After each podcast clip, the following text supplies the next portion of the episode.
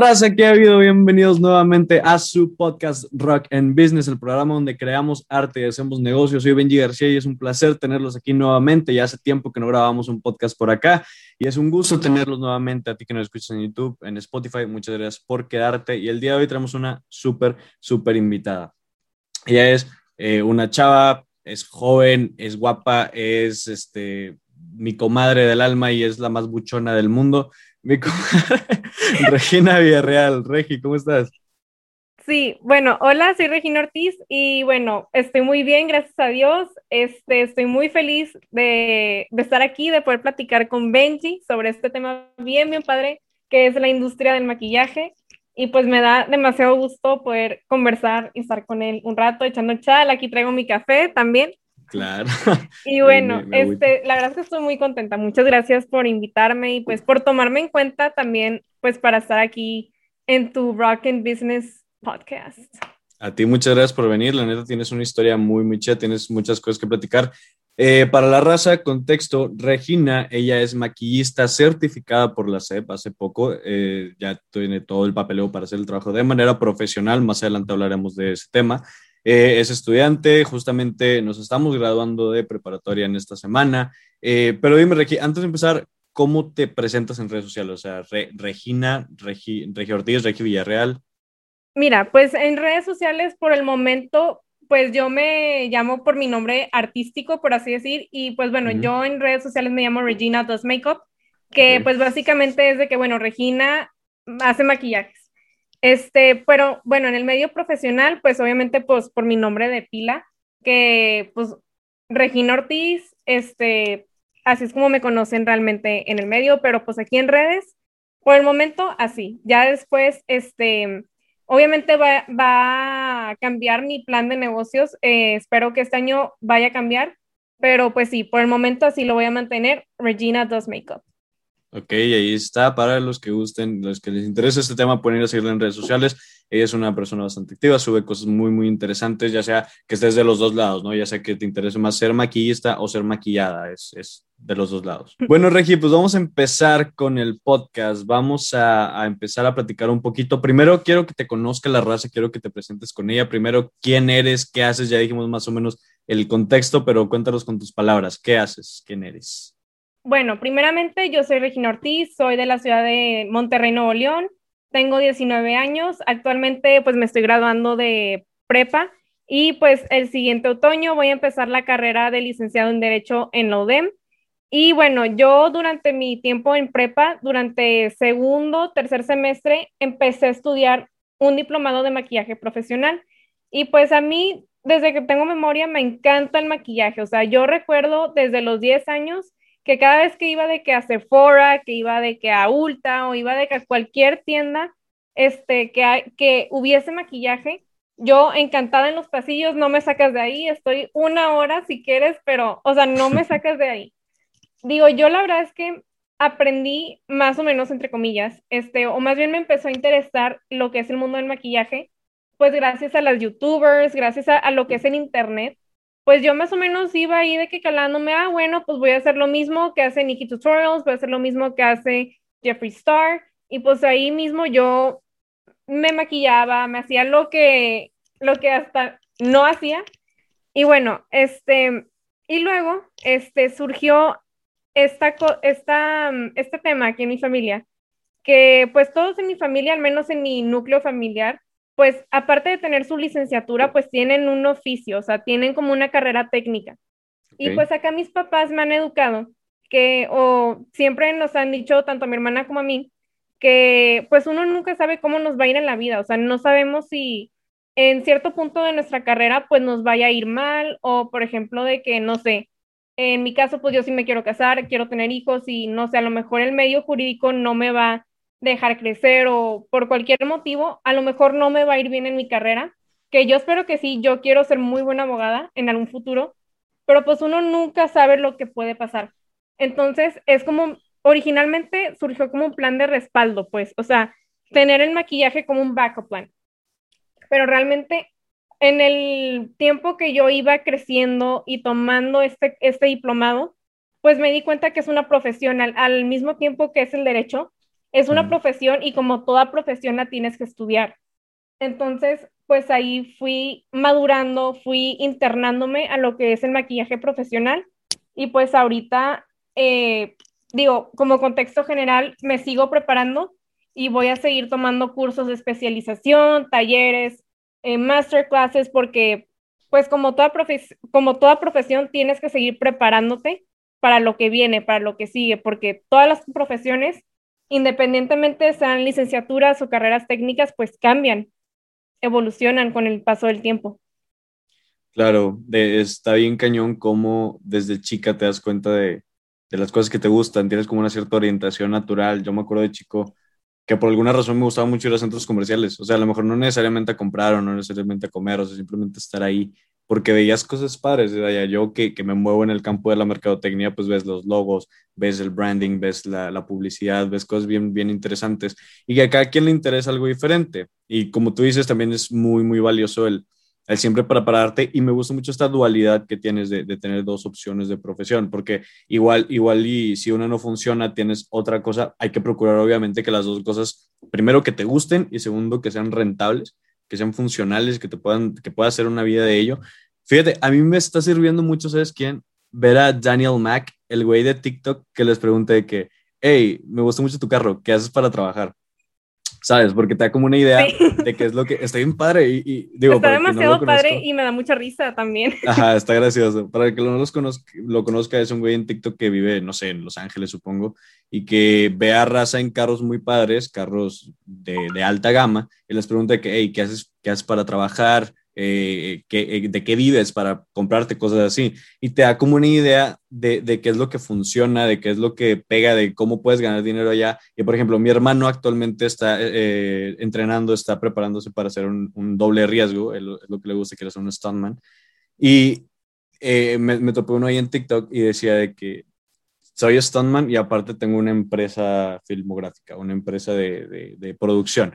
Y, y, te da esta idea de esa doble dualidad, ¿no? De cómo puede ser algo que te gusta y, y algo que, que, te deje dinero. Inclusive puede ser sumamente raro. He visto, me parece que una vez en, una entrevista en el radio vi un vato que era eh, psicólogo de profesión y astrónomo por afición. O sea, puede ser cosas sumamente diferentes como en tu caso supongo que lo es. Pues sí, sí lo es, porque pues el derecho y el maquillaje, pues en sí son materias completamente diferentes. Eh, la preparación obviamente es muy distinta, los medios son muy diferentes, pero pues mira, yo, como yo crecí en una familia de abogados, pues a medida que voy, o sea, la verdad es que yo nací y crecí con el derecho, o sea, literalmente yo crecí con la ley, así te, te lo puedo decir. Pero, pues obviamente cuando estás chiquito, pues no entiendes muchas cosas, pero a medida que vas creciendo, vas captando ciertas cosas y a medida que ya estás grande, lo vas uniendo como un rompecabezas. Tipo, no sé si te ha pasado que vas creciendo, a lo mejor no entiendes ciertas cosas, pero a lo mejor ya a cierto punto es como que, ala, ya tiene sentido todo lo que estoy viendo, todo lo que estoy viviendo y todo lo que estoy por vivir. Así es mi caso, ahorita al menos yo lo veo de esa manera con lo del maquillaje y al mismo tiempo estudiar derecho. Porque pues sí, un maquillador tiene cierta preparación, un abogado también, pero ¿sabes qué me doy cuenta? Que para poder prestar un servicio de maquillaje profesional, pues tienes que estar al tanto, pues, de la ley, tipo, o sea, cuáles son las normas de trabajo, cuáles son este, tus derechos y, y tus obligaciones como persona física con actividad empresarial. Este, cuáles, o sea, como maquillador este, social, hay eventos donde te piden de que no sea un maquillaje de novia. Y pues las novias es un negocio muy específico, o sea, hasta ciertos maquilladores tienen contratos de por medio. Y yo creo que ahí puedo unir mucho, ligar mucho en lo que es la carrera de derecho con el maquillaje, porque los contratos tienen cierta estructura y pues para tú poder dar un contrato, pues tienes que saber cómo hacerlo.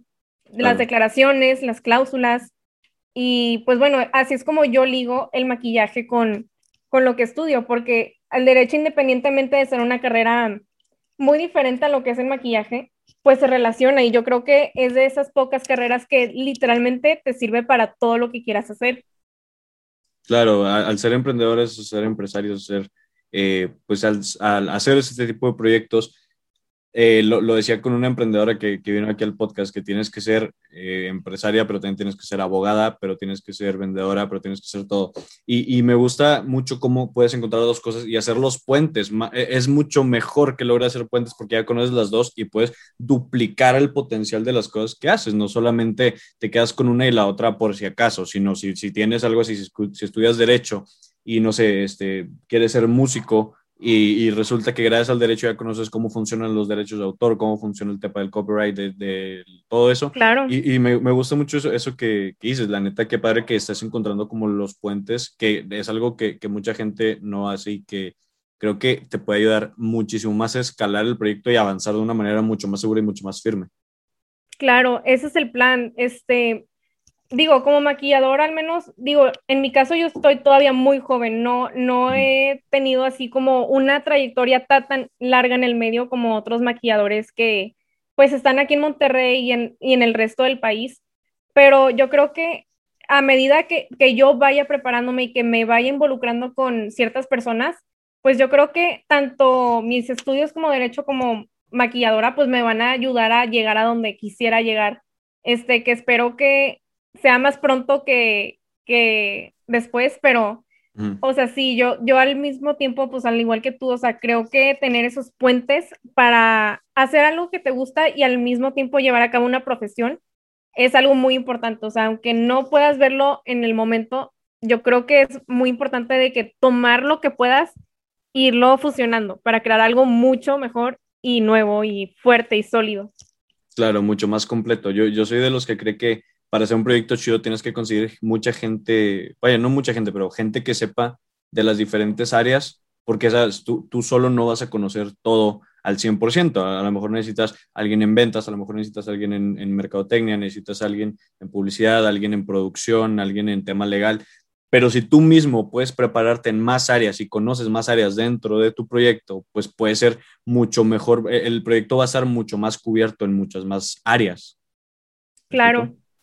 Claro, y aparte para llevar a cabo un negocio, pues tú, digo, esto siempre me lo han dicho tanto mis papás como personas dentro del medio, o sea, tú tienes que saber cómo funciona tu propio negocio, o sea, no puedes ser dueño de un negocio sin saber cómo funciona el puesto más este, bajo de tu negocio. O sea, es algo muy importante, o sea, yo creo que en algún futuro, digo, espero que sí, cuando tenga mi propio establecimiento, mi propio salón, mi propia academia de maquillaje, pues yo quisiera poder, en lo que voy construyendo eso, pues poder cubrir todas esas áreas para algún día yo poder liderar esos negocios, para poder liderar y capacitar a demás personas para que se unan y pues así pueda crecer mi propio negocio. Tipo, me va a tomar tiempo, sí, probablemente no va a ser al instante exitoso, puede ser, pero yo prefiero que tome tiempo, pero que esté bien, bien hecho. O sea, no me importa si se tarda 10 años, pero espero que en esos 10 años sea algo muy, muy sólido y que sea firme. Claro, como dice el Doug Hudson de Cars, me encanta esa frase, la de más vale, más vale, fuck, siempre se me olvida, más vale paso que dure que trate que canse, que más vale lento pero seguro. Y este, sí, este, y es también la ventaja de empezar tú sola, ¿no? De, al principio no tener gente, al principio tener que arreglártelas tú sola para hacer las cosas que conoces cada una de las áreas, porque como no tienes nada que te ayude, tú tienes que fungir en todos los papeles y te sirve para irte acostumbrando y saber cómo funciona cada una. Y así cuando llegue el momento de, de traer a alguien más, ya sabes qué decirle, ya sabes cómo se hacen las cosas, ya sabes cómo compartirle la visión que quieres lograr con esa área en específico. Exactamente, exactamente, o sea, Claro, o sea, para poder tener un equipo, o sea, y tú poder ser líder de ese equipo, o sea, tienes que saber todas las funciones, o sea, si no, ¿cómo esperas liderar el, el equipo? O sea, y sí, exactamente, o sea, por el momento, pues sí, o sea, me está costando, por ejemplo, este, sacar costos, o sea, la verdad es que yo siempre he sido pésima para las matemáticas, pero, o sea, a como me fueron enseñando en, en la academia, pues ese es el modelo de negocios que llevo por el momento. Este, yo espero ya sea este año o el próximo, irlo modificando, pero pues sí, o sea, sí he tenido que ser muy precisa con mis precios, he tenido que inclusive justificar por qué cobro de cierta manera. Y pues sí, o sea, en efecto, o sea, tienes que conocer tú tu propio negocio para poder integrar a, a más personas en él. Claro, totalmente. Oye, digo, nada que ver, un paréntesis, pero me estoy dando cuenta que estamos de gemelos hoy, ¿ya viste? Sí. Playera negra, pulsera negra, audífonos blancos, pelo chinito. A ti nada más te falta el lipstick y a mí me faltan los lentes. Ándale. para la raza de Spotify, terminando, vayan a YouTube a ver esta coincidencia. Neta, no nos pusimos de acuerdo, no tenemos idea. Sí, bueno, hoy me puse de negro porque, pues bueno, ya atendí a alguien, pero pues sí, este. Sí, qué coincidencia. coincidencia. Qué padre. Oye, Regi, ahora cuéntame un poco de cómo eres tú como persona. ¿Qué te gusta hacer? ¿Cómo te consideras? ¿Qué valores te gustan? No sé, ¿cómo eres tú como persona? Esa es una pregunta muy capciosa, la verdad. Sí, este, siempre, no sé, siempre, no sé, muchas veces batallo en contestar esta pregunta, pero bueno, a como yo me percibo, este, creo que soy una persona determinada, este, disciplinada, soy una persona que también sabe lo que quiere, este, muy trabajadora y me considero, la verdad, una persona bastante, ¿cómo te digo? Straightforward. O sea, como que digo las cosas como son y la verdad es que, pues como son, porque no tengo por qué estar eh, diciendo cosas que, por ejemplo, ah, bueno, a lo mejor le va a gustar que le diga esto, no, o sea, yo digo las cosas como son y la verdad es que a mí no me importa, o sea, a mí me gusta ser franca, honesta y siento que es algo que a mí me caracteriza mucho, ser una persona muy franca, muy honesta y súper determinada en lo que hago. Claro, vamos un poco al pasado, Regi, me interesa saber, ya nos dijiste más o menos, pero quiero profundizar en ese aspecto. ¿Cómo fueron tus primeros contactos con esta arte? ¿Qué fue lo primero que viste que te llamó mucho la atención? ¿Lo viste en alguna persona cercana, en la televisión? Eh, ¿Cómo fue ese primer, esos primeros contactos? Ok, va a ser una historia un poquito larga, no te voy a mentir. Pero bueno, ok, este, para aquellos que no sabían que están aquí en YouTube, Spotify, pues yo pasé 10 años de mi vida bailando flamenco y pues yo durante 10 años o más fui bailarina, o sea, bailé flamenco, tap, jazz, hip hop, de todo, de todo bailaba, pero bueno, especialmente flamenco, o sea, a mí, eh, mi familia siempre fue de que, ah, bueno, flamenco y es como la tradición, ¿no? Entonces, pues cada año habían festivales en flamenco, en hip hop y también en teatro musical. Bueno, estuve un, rato en teatro musical también. Y a mí no me gusta que me maquillen otras personas. Tipo, la verdad es que nunca me gustó que mi mamá me maquillara, no me gustaba que otra persona me maquillara porque en ese momento como que no me gustaba cómo yo me veía, cómo quedaba. Entonces, cuando tenía más o menos nueve años, pues a mí me empezó a interesar lo que era el maquillaje. O sea, me gustaba ir a las tiendas de maquillaje, pero pues en ese momento, como estaba todavía muy chica, pues no me maquillaba como para el diario, como ahorita me maquillo actualmente. Y bueno, cuando tuve más o menos 12 años, ahora sí ya me empecé a maquillar bien, tipo entre comillas bien, porque pues no sabía, pero pues me maquillaba. Entonces, bueno, esa fue la primera vez que me maquillé para un festival de flamenco. Y sorpresivamente muchas, a muchas personas les gustó cómo quedé, o sea, yo realmente no sabía lo que hacía, tipo, no tenía idea de qué eran las técnicas, de qué era lo que, lo que se debía de hacer de, en un maquillaje de teatro. Este, pero bueno, en ese momento a mí me gustaba, tipo, me gustó cómo quedé y otras personas también les gustó cómo quedé.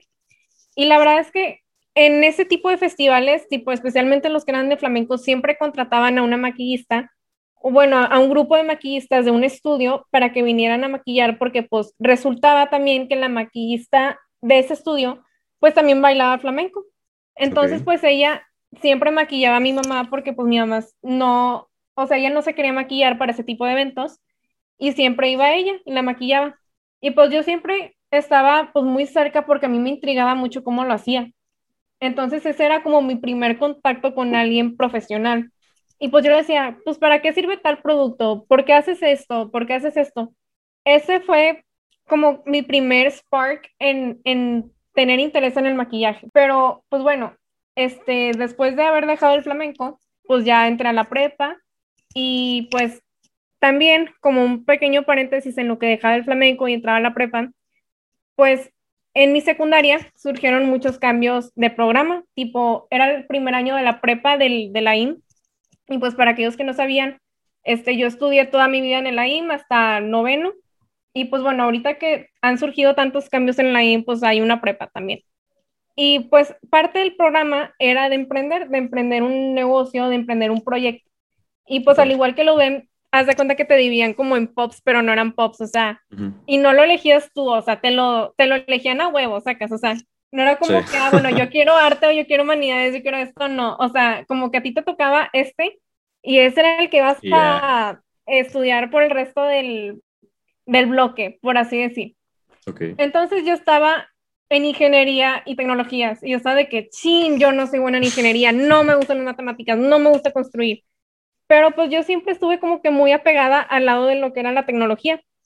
Entonces, el proyecto final era crear como un negocio o un emprendimiento, un servicio, un producto o servicio que resolviera cierta problemática. Entonces yo estaba de que no, pues, o sea, esto realmente surgió como un proyecto de la escuela, o sea, como que mi interés principal realmente surgió como un proyecto escolar. Okay. Y yo me acuerdo que en ese entonces, pues yo, a mí no me gustaba trabajar en equipo, para empezar. tipo, también te decían de que no, es que eran equipos y así. Yo dije, no, yo prefiero go solo this time. Y pues ahí surgió mi primer encuentro con las redes sociales y el maquillaje. Entonces yo, mi proyecto consistía en grabar tutoriales de maquillaje y pues subirlos a las redes sociales para que pues las personas pudieran este, captar ideas para próximos maquillajes así. Esa era mi problemática y pues esa era al mismo tiempo mi solución. Entonces pues me fue muy bien en el proyecto, pero curiosamente ese proyecto fue trascendiendo a medida que yo empecé prepa y cursé la prepa, sin darme cuenta, porque yo la verdad es que al dejar el AIM quise dejar todo atrás, o sea, no te creas que me siento nostálgica al regresar a la secundaria, no, para mí fue un infierno, no quiero regresar y espero nunca regresar, la verdad. Pero pues curiosamente trascendió este gusto por las redes sociales, el maquillaje. Y pues ya cuando estábamos ahora sí en segundo semestre de prepa, pues mis papás me dijeron, oye, investigate pues escuelas para que estudies maquillaje profesional. Este, yo creo que ellos me dijeron de que no, pues creemos que es una oportunidad, te gusta mucho y te va a ir muy bien si tú te vas involucrando desde ahorita. Y pues dicho y hecho, me metí a estudiar y pues poco a poco he ido creciendo dentro del medio y la verdad es que estoy muy agradecida con todo el apoyo que he recibido de mis papás, de todas las personas que me rodean porque pues sin ese apoyo la verdad es que no estaría en el punto donde estoy en el momento. Y probablemente no estaría creciendo como en este momento estoy creciendo. Y pues sí, ese es un poco de mi historial dentro del maquillaje. Este, curiosamente, pues sí, empezó como un proyecto escolar, pero se ha vuelto mi proyecto de vida. No sé si, si muchos se identifican, pero pues sí, este ya es mi proyecto de vida. Claro, que es impresionante cómo un proyecto te puede cambiar totalmente, eh, e inclusive cuando empiezas haciendo un proyecto escolar. Lo mismo me pasó con, con Rock and Business. Obviamente no empezó el podcast así, hace un Hubo una actividad en, en, la materia de, titularidad, eh, que vaya, para que no conozca o que no haya llevado una materia similar, pues es que cómo la describes, es como de, de, valores y así, ¿no? O sea, no es de nada en específico. Sí, no es nada. Sí, muchos se quejan que es de relleno, la verdad yo la disfruto mucho, eh, pero el caso, eh, pues una materia más como de valores, más como de introspección, de conocer de ti mismo y demás. Y el caso es que en esa actividad nos pidieron hacer una portada de revista, posiblemente te acuerdas de esto, una portada de revista de ah, cómo te veías a ti mismo en, no sé, 15 años. Y este, y ahí pues me puse mucho a pensar, yo realmente sí me puse mucho a pensar porque sí me interesaba tener una idea clara de qué quería hacer en un futuro, me puse mucho a pensar en mí mismo, en lo que me gustaba. Y en ese entonces eh, estaba muy interesado en hacer una banda de rock eh, porque estaba conociendo toda la escena del rock que me estaba llamando bastante la atención, fue mi primer concierto de rock en esas fechas, estuvo padrísimo. Y el caso estuve conociendo más ese, ese aspecto, entonces yo lo, yo lo puse más de esa manera, de que quería ser em, eh, empresario, emprendedor y tener una banda al mismo tiempo. Vaya, sueño súper loco, pero así lo plasmé en esa revista. Por ahí, pero por ahí todo se puede venir. Claro, digo, en este momento estoy más enfocado en esto, pero sí me encantaría en un futuro volver a, reiniciar así un proyecto de rock, estaría con ganas. Pero el caso, cuando tenía que elegir un título, lo elegí como si fuera la revista Time y tuve que elegir un título así creativo y se me ocurrió Rock and Business. Porque no sé, por la relación banda. De vida? Claro, o sea, la relación banda-trabajo de ahí surgió el nombre, pero después le volvió a dar como otro, como otra perspectiva, ¿sabes? O sea, ahora, y, espero, no sé, no soy egipcio, no soy mamador o cursi o lo que sea, pero realmente yo sí siento que el rock and business es como mi, mi filosofía de vida, porque es de, eh, es como un yin y yang, ¿sabes? Tienes que tener las dos partes en todo lo que hagas, o sea, la parte creativa, la parte más, más abierta, más libre, más de, explorar y demás, y la parte técnica, la parte del business, la parte de los números. Y es así con todo, con la escuela, con los proyectos, con los emprendimientos, con todo, todo, todo. Y empezó así, de un proyecto escolar. Claro, o sea, cuando tú dijiste lo de yin y el yang, tanto con la parte creativa, con la parte técnica, luego, luego me identifiqué, o sea, cero broma me identifiqué el yin siendo la parte de derecho y el yang siendo la parte del maquillaje, o sea. Exacto. Sí, o sea, pueden ser cosas opuestas, pero en mi vida, o sea, al menos yo siento que en la mía sí se complementan mucho y siento que hacen una fusión increíble, o sea, neta, no creo que muchas personas lo entiendan, pero, o sea, es muy, muy padre hacer las dos cosas que te gustan y que al mismo tiempo se interrelacionen una con la otra. O sea, al menos para mí eso es el significado de felicidad este, y pues no sé, o sea, la verdad es que estoy muy contenta que tanto mi pasión por el derecho eh, se relacione con el proyecto de vida que yo tengo con, con lo que es el maquillaje y no sé, o sea, me identifiqué mucho cuando lo mencionaste, la verdad. Claro, y, es este, buscar el equilibrio, ¿no? O sea, en todo lo, lo, que se busca es el equilibrio, porque por más que te guste una, tal vez hay gente sumamente numérica, hay gente sumamente creativa en temas de arte y otros en, en varios temas, pero en, independientemente de lo que te guste más, te tienes que atener a las dos, porque si no, la otra, la otra no funciona, sin una, la otra no funciona.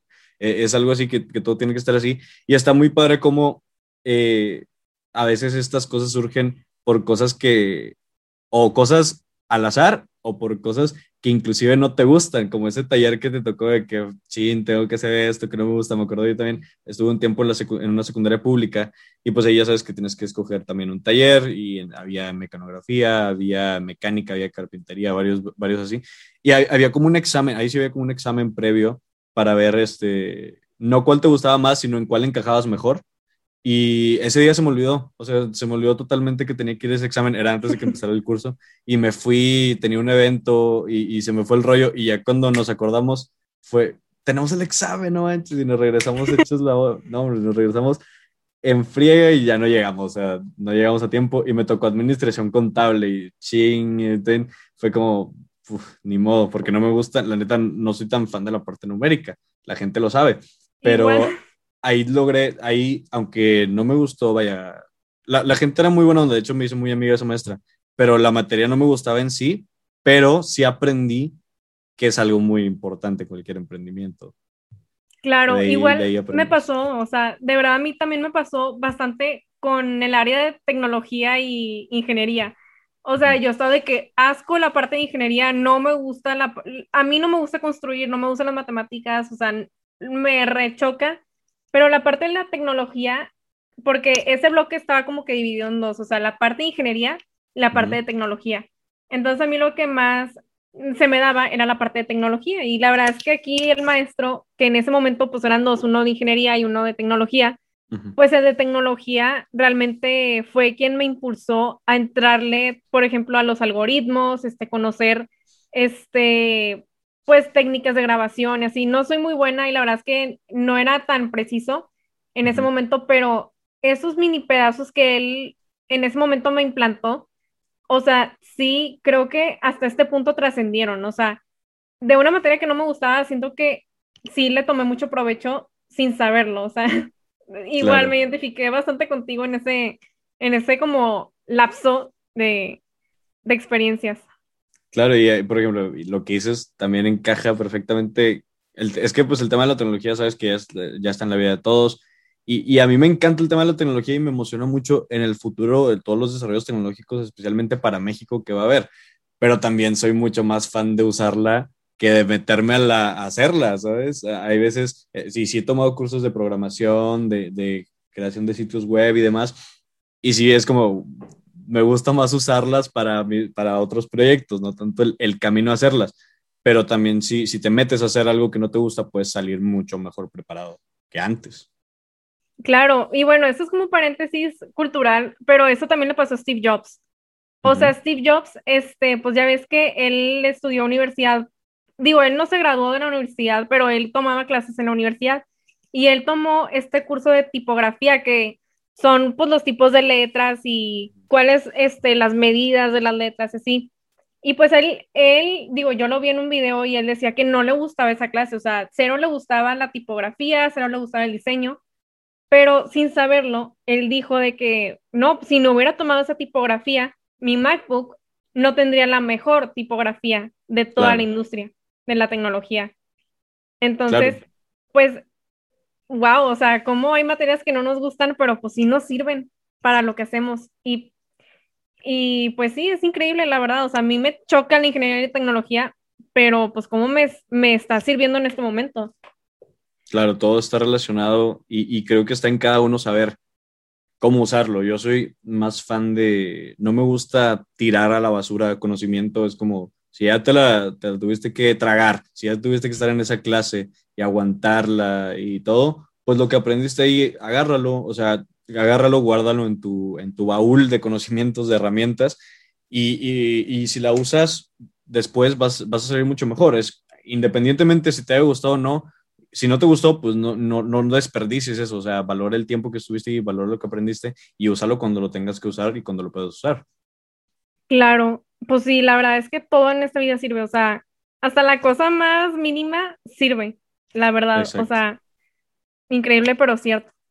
Exactamente. Oye, Regi, ¿quiénes son tus, tus referentes? Eh, ¿Quién te inspira en este campo del, del maquillaje, de la belleza? Pues mira, en, la, en lo que es específicamente el maquillaje profesional, a mí mis maestras del Makeup Artist Factory son las que me motivan a seguir aprendiendo, a cada vez mejorar mi nivel de profesionalismo y seguir compartiendo ese profesionalismo con los demás, porque es muy diferente, la verdad, y eso es algo que se presta mucho en esta industria, que hay gente que le gusta el maquillaje hace maquillaje, pero en sí no, no son maquilladores profesionales y se dicen ser profesional, ya sea por el número de likes que reciben, por el número de seguidores que, tienen o por simplemente tener la habilidad, que la, desde mi punto de vista, mi perspectiva, de nada sirve que seas una persona talentosa y habilidosa si no tienes el respaldo académico de la mano. O sea, si tú no cuentas con un conocimiento eh, para poder llevar a cabo esas habilidades y ese talento que tú tienes.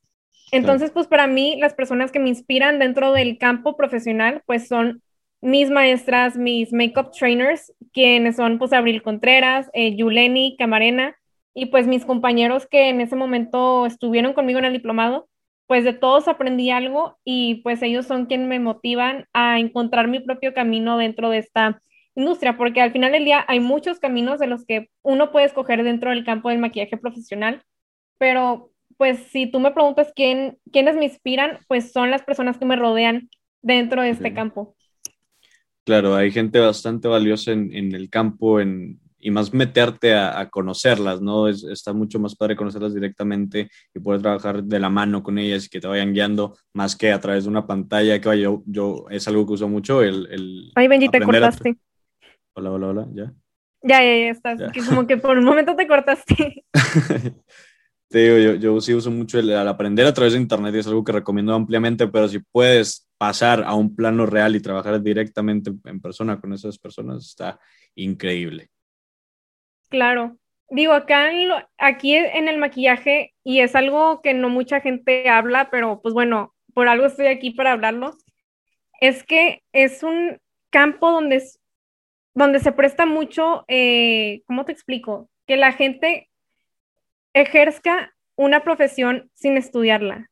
Digo, un el, mucha gente dice que el maquillaje, pues no, es que es una pasión, es que es una, es una, es un oficio y que cualquiera lo puede hacer si lo aprende de YouTube, si lo aprende del internet. Y pues bueno, yo, yo tenía esa mentalidad antes de estudiar el diplomado. Tipo, yo pensaba que todo lo, todo lo podías aprender por internet. Y no es así, o sea, la verdad es que a medida que yo fui tomando este diplomado, pues me di cuenta que no, no es cierto. O sea, en internet, pues no te hace profesional. En internet, pues no te da la misma experiencia eh, que una academia, que, un, que una experiencia laboral con un cliente, o sea, no, no es lo mismo. Y la verdad es que en TikTok he recibido muchos comentarios de que no, pues, o sea, es que yo tengo colegas que pues están titulados dentro del maquillaje y tengo colegas que no. en que esos colegas que no están titulados pues tienen mejor habilidad que aquellos que sí cuentan con un título. Y la verdad es que mi contestación a este tipo de comentarios pues es siempre es la misma. O sea, de nada sirve. La verdad es que tú podrás ser una persona muy habilidosa, muy talentosa, pero de nada sirve tener tanto talento y tanta habilidad si no viene acompañado del conocimiento. O sea, si tú tienes el conocimiento en la mano y tienes el talento en la mano, puedes hacer cosas increíbles, porque un, un papel, crean o no, o sea, y quieran muchas personas o no, sí habla mucho de cuánto estés preparado y cuánto estés capacitado para llevar a cabo cierto trabajo. Y, y, digo, muchas personas también caen en, en que, no sé, tal maquillador tiene tales followers en Instagram y ya es profesional y por eso quieren ir a cursos con él. Y pues tú te metes a buscar el historial académico, su preparación, y no viene nada. O sea, no viene nada porque esa persona nada más hizo de fama, pues de cuánto seguimiento tenía. Y pues muchas personas creen que el seguimiento es equivalente a, a conocimiento y no es así. En este medio no es así. Y pues acá realmente tu conocimiento, tu preparación y aparte tu habilidad, o sea, porque también esto es más, esa habilidad, más conocimiento, pues es realmente lo que determina si eres un maquillador profesional o no. Claro, estudio, disciplina y trabajo sin duda le ganan al talento. Es como el cuento del, de la liebre y la tortuga, ¿no? A lo mejor la tortuga la puedes ver como alguien súper talentosa que nació con una habilidad natural para ser sumamente rápida y para hacer cosas bien, bien padres, pero la tortuga, a pesar de que no tenía ese trabajo, ese talento, le, echó ganas, le, siguió, trabajó y todo, que vayan, la analogía sería estudiar, prepararte, ir a certificados, ir a todo lo que puedas estudiar y le puedes ganar a alguien mucho más talentoso. Hay gente que se recarga mucho en su talento y por eso no se mete tanto a trabajar, porque, y, es cierto que si tal vez puedan lograr más cosas con una menor cantidad de trabajo, pero va a haber un punto en donde la cantidad de trabajo que tú le metiste va a ser mucho más que lo que puedan saltar esas personas solamente con talento. Claro, y también iba a comentar que pues muchas personas creen que ah, pues nada más ir con cursitos, pues ya se armó el negocio de un maquillador y no es así. El maquillaje, como cualquier otra profesión, y pues como ya mencioné, es una carrera. O sea, aunque no sea como una licenciatura, sigue siendo una carrera porque es un negocio, es un, es un medio en el cual tú te comunicas con personas, tú, tú brindas un servicio a una persona, un, un servicio con prestación profesional, este, y al ser profesional, pues tienes que contar con preparación para poder dar ese servicio, porque muchas personas, al no tener este educación formal, más bien, mejor dicho, o sea, hay personas que, a pesar de no tener educación formal dentro de lo que es el maquillaje, siguen prestando servicios y dicen ser profesionales cuando no. Y la verdad es que esos, esos no sé por qué no los denominan como fraudes. Porque están prestando algo que, están prestando un servicio falso, que no les corresponde, porque no hay una institución que lo respalde. Y eso, desgraciadamente, se presta mucho en la, en la industria del maquillaje. O sea, que cómo es posible que un beauty blogger o un este, beauty guru pueda brindar un servicio profesional sin ser profesional, tener más clientes que un maquillador que sí invirtió dinero, tiempo, esfuerzo en una preparación formal. O sea, ahí es donde muchas veces uno no se explica por qué uno sí y el otro no. Claro, y cobran por eso y es un problema, es eh, el tema de la meritocracia, ¿no? Que ves que hay gente que, que pues, que, que, le da por ese lado eh, y, que, pues vaya, está haciendo algo por lo que tú has trabajado más, por lo que tú has puesto más, más empeño y más dedicación en ponerte algo, pues en, hacer las cosas bien y en conocer bien. Y creo que también depende eh, la preparación de a dónde quieras llegar, ¿no? Hay gente que tiene una, pues un plan de tal vez solamente poner una pequeña estética en su colonia o de, no sé, algo así más, más, más pequeño, más, más de, de ese nivel. Pero tú, cuéntame, ¿tú qué quieres lograr? ¿Tú hasta dónde quieres llegar? ¿Cuáles son tus, tus aspiraciones en este arte? Mira, ahorita en este momento yo presto servicio de maquillaje profesional. Realmente me estoy enfocando en el área social, de que eventos, graduaciones, eh, eventos de noche, por así decir, este, pero mi objetivo en lo que es en la industria del maquillaje es llegar a, a, desempeñarme en el maquillaje editorial. ¿Qué quiere decir editorial? Pues me gustaría que mi trabajo pues sea presentado en medios de comunicación, publicidad. Este, mi sueño, mi sueño top sería que uno de mis maquillajes sea publicado en alguna revista, ya sea local, puede ser nacional, internacional. Este, uno puede soñar mucho, pero ese es mi, mi goal desempeñarme en el área editorial, este, en pasarelas, con diseñadores, me encantaría, es como mi sueño guajiro, pero este, también viendo en un plano más realista, me encantaría un día poner mi propio salón de belleza donde pues yo podría ofrecer distintos servicios, o sea, me quiero seguir preparando tanto en lo que es el, el cabello, lo que es el maquillaje, este, mi hermana, de hecho, ella, está ella tomó cursos de uñas, entonces pues estaría padre también armar un negocio con ella en ese aspecto.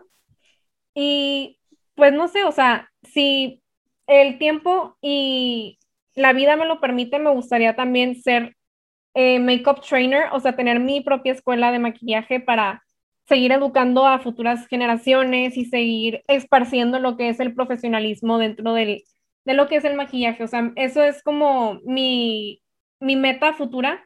Me encantaría, yo sé que va a tomar mucho, mucho tiempo, mucho estudio, preparación, pero pues sí, para mí mi sueño top sería tener mi propia escuela de, de maquillaje. Claro, como dices, va a costar trabajo, va a costar esfuerzo, pero es más que lograble y más porque te conozco, porque sé lo que has hecho, sé lo que eres capaz y sin duda te queda mucho camino, pero sé que vas a poder eh, pues lograrlo, la neta. Tú también, Benji, vas a ver, lo vas a lograr. tener tu banda y tener tus negocios, vas a ver. gracias, gracias.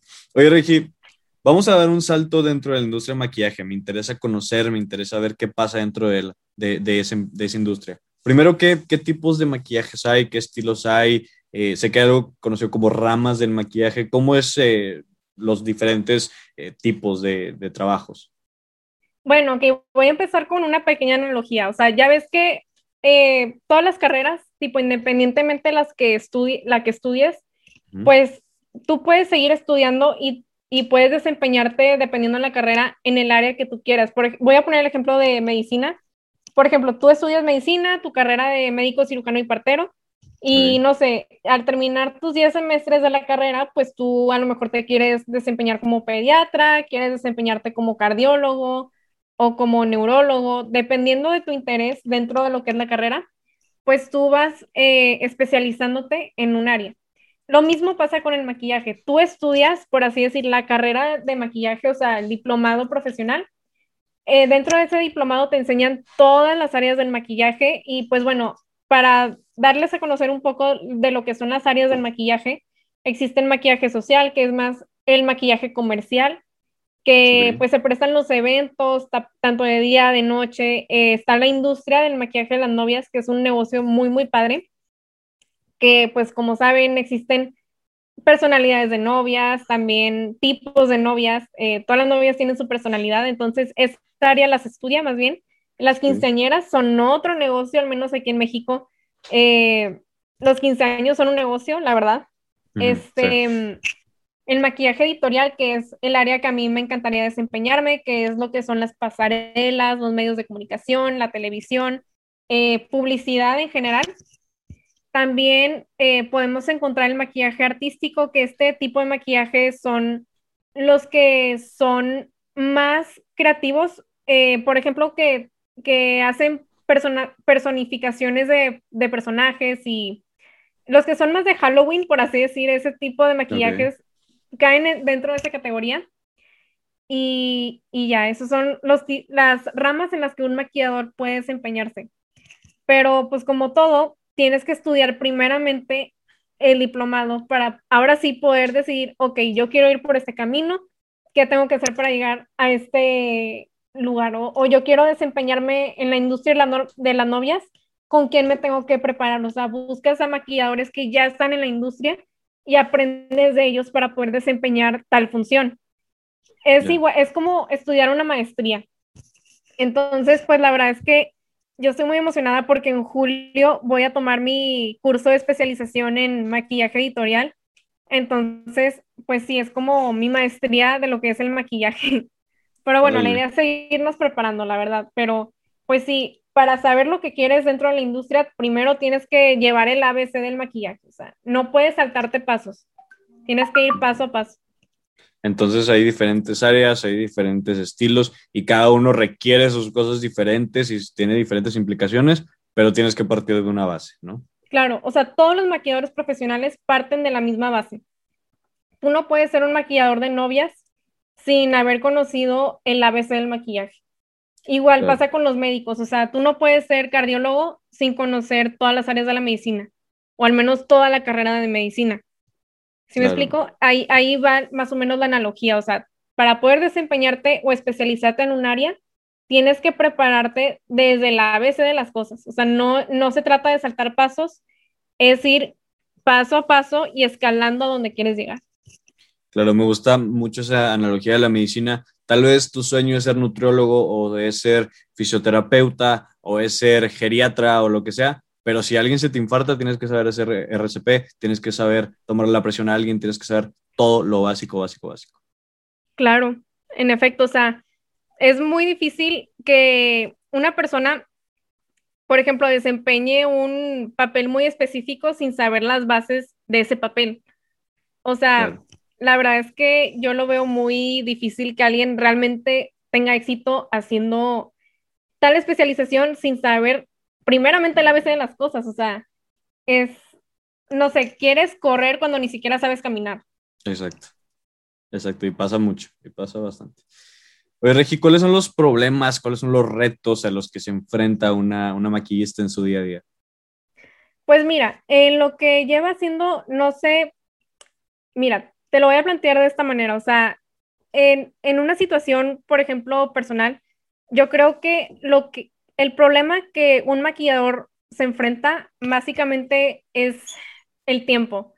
Eso es mi, mi struggle, siempre lo ha sido, este, el tiempo, porque yo vivo bajo el lema que el tiempo es dinero. Entonces, entre más personas atiendas en un día, pues más ingresos generas. Entonces, pues el maquillaje, como todo arte, pues requiere su tiempo porque pues como profesional tienes que adaptar el maquillaje a la persona. O sea, tienes que tomar en cuenta su personalidad, sus gustos, su evento, si ese es el caso, este, su estructura facial, este, todo, todo lo tienes que tomar en cuenta. Y pues para alguien que es muy nuevo en la industria, se va a tardar mucho tiempo en, en analizar la personalidad, su tipo de rostro, los ojos y todo eso. Este, y digo, a mí ha sido un reto porque me ha tocado de todo, o sea, la verdad es que me ha tocado de todo, tanto maquillajes muy, muy fáciles que los puedo hacer en menos de 30 minutos, o maquillajes que de plano me tardo dos horas porque la, digo, la clienta tiene cierta personalidad o tiene cierto tipo de piel.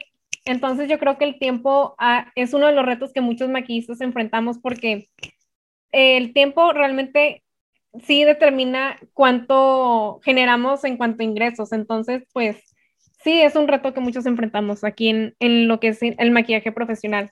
O sea, tratar de hacer todo eficiente, rápido, pero al mismo tiempo eh, perfecto. O sea, es un reto, pero se puede.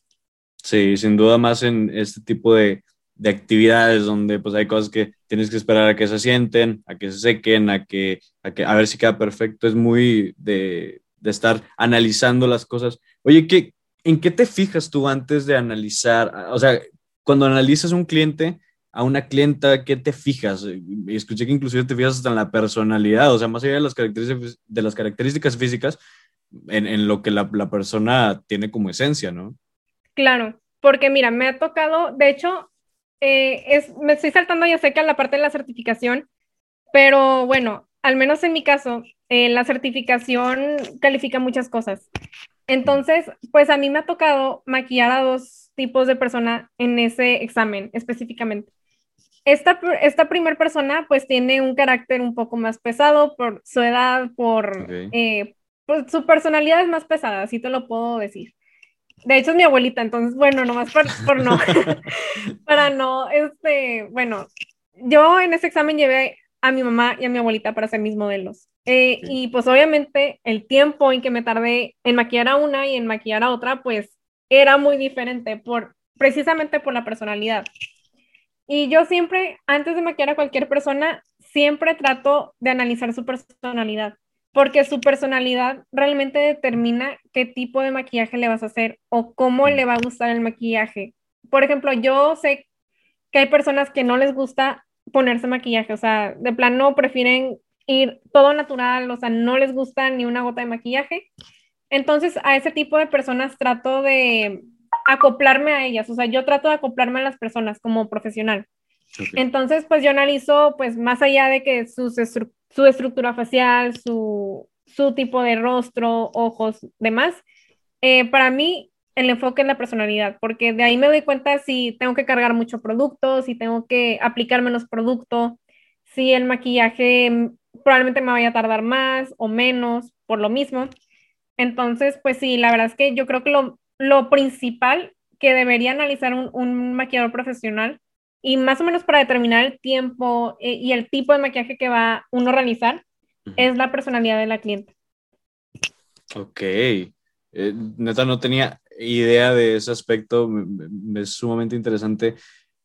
Y, y sí te, te, ayuda a determinar muchas cosas, ¿no? O sea, saber cómo es la persona, qué le va a gustar, cuánto tiempo va a aguantar, o qué, qué tanta cantidad, qué, inclusive qué quiere reflejar con ese maquillaje, ¿no? Si quiere representar tal vez una personalidad más tierna, más, más calmada, o tal vez algo mucho más agresivo, mucho más eh, resaltante, impactante, está muy cañón, está muy interesante.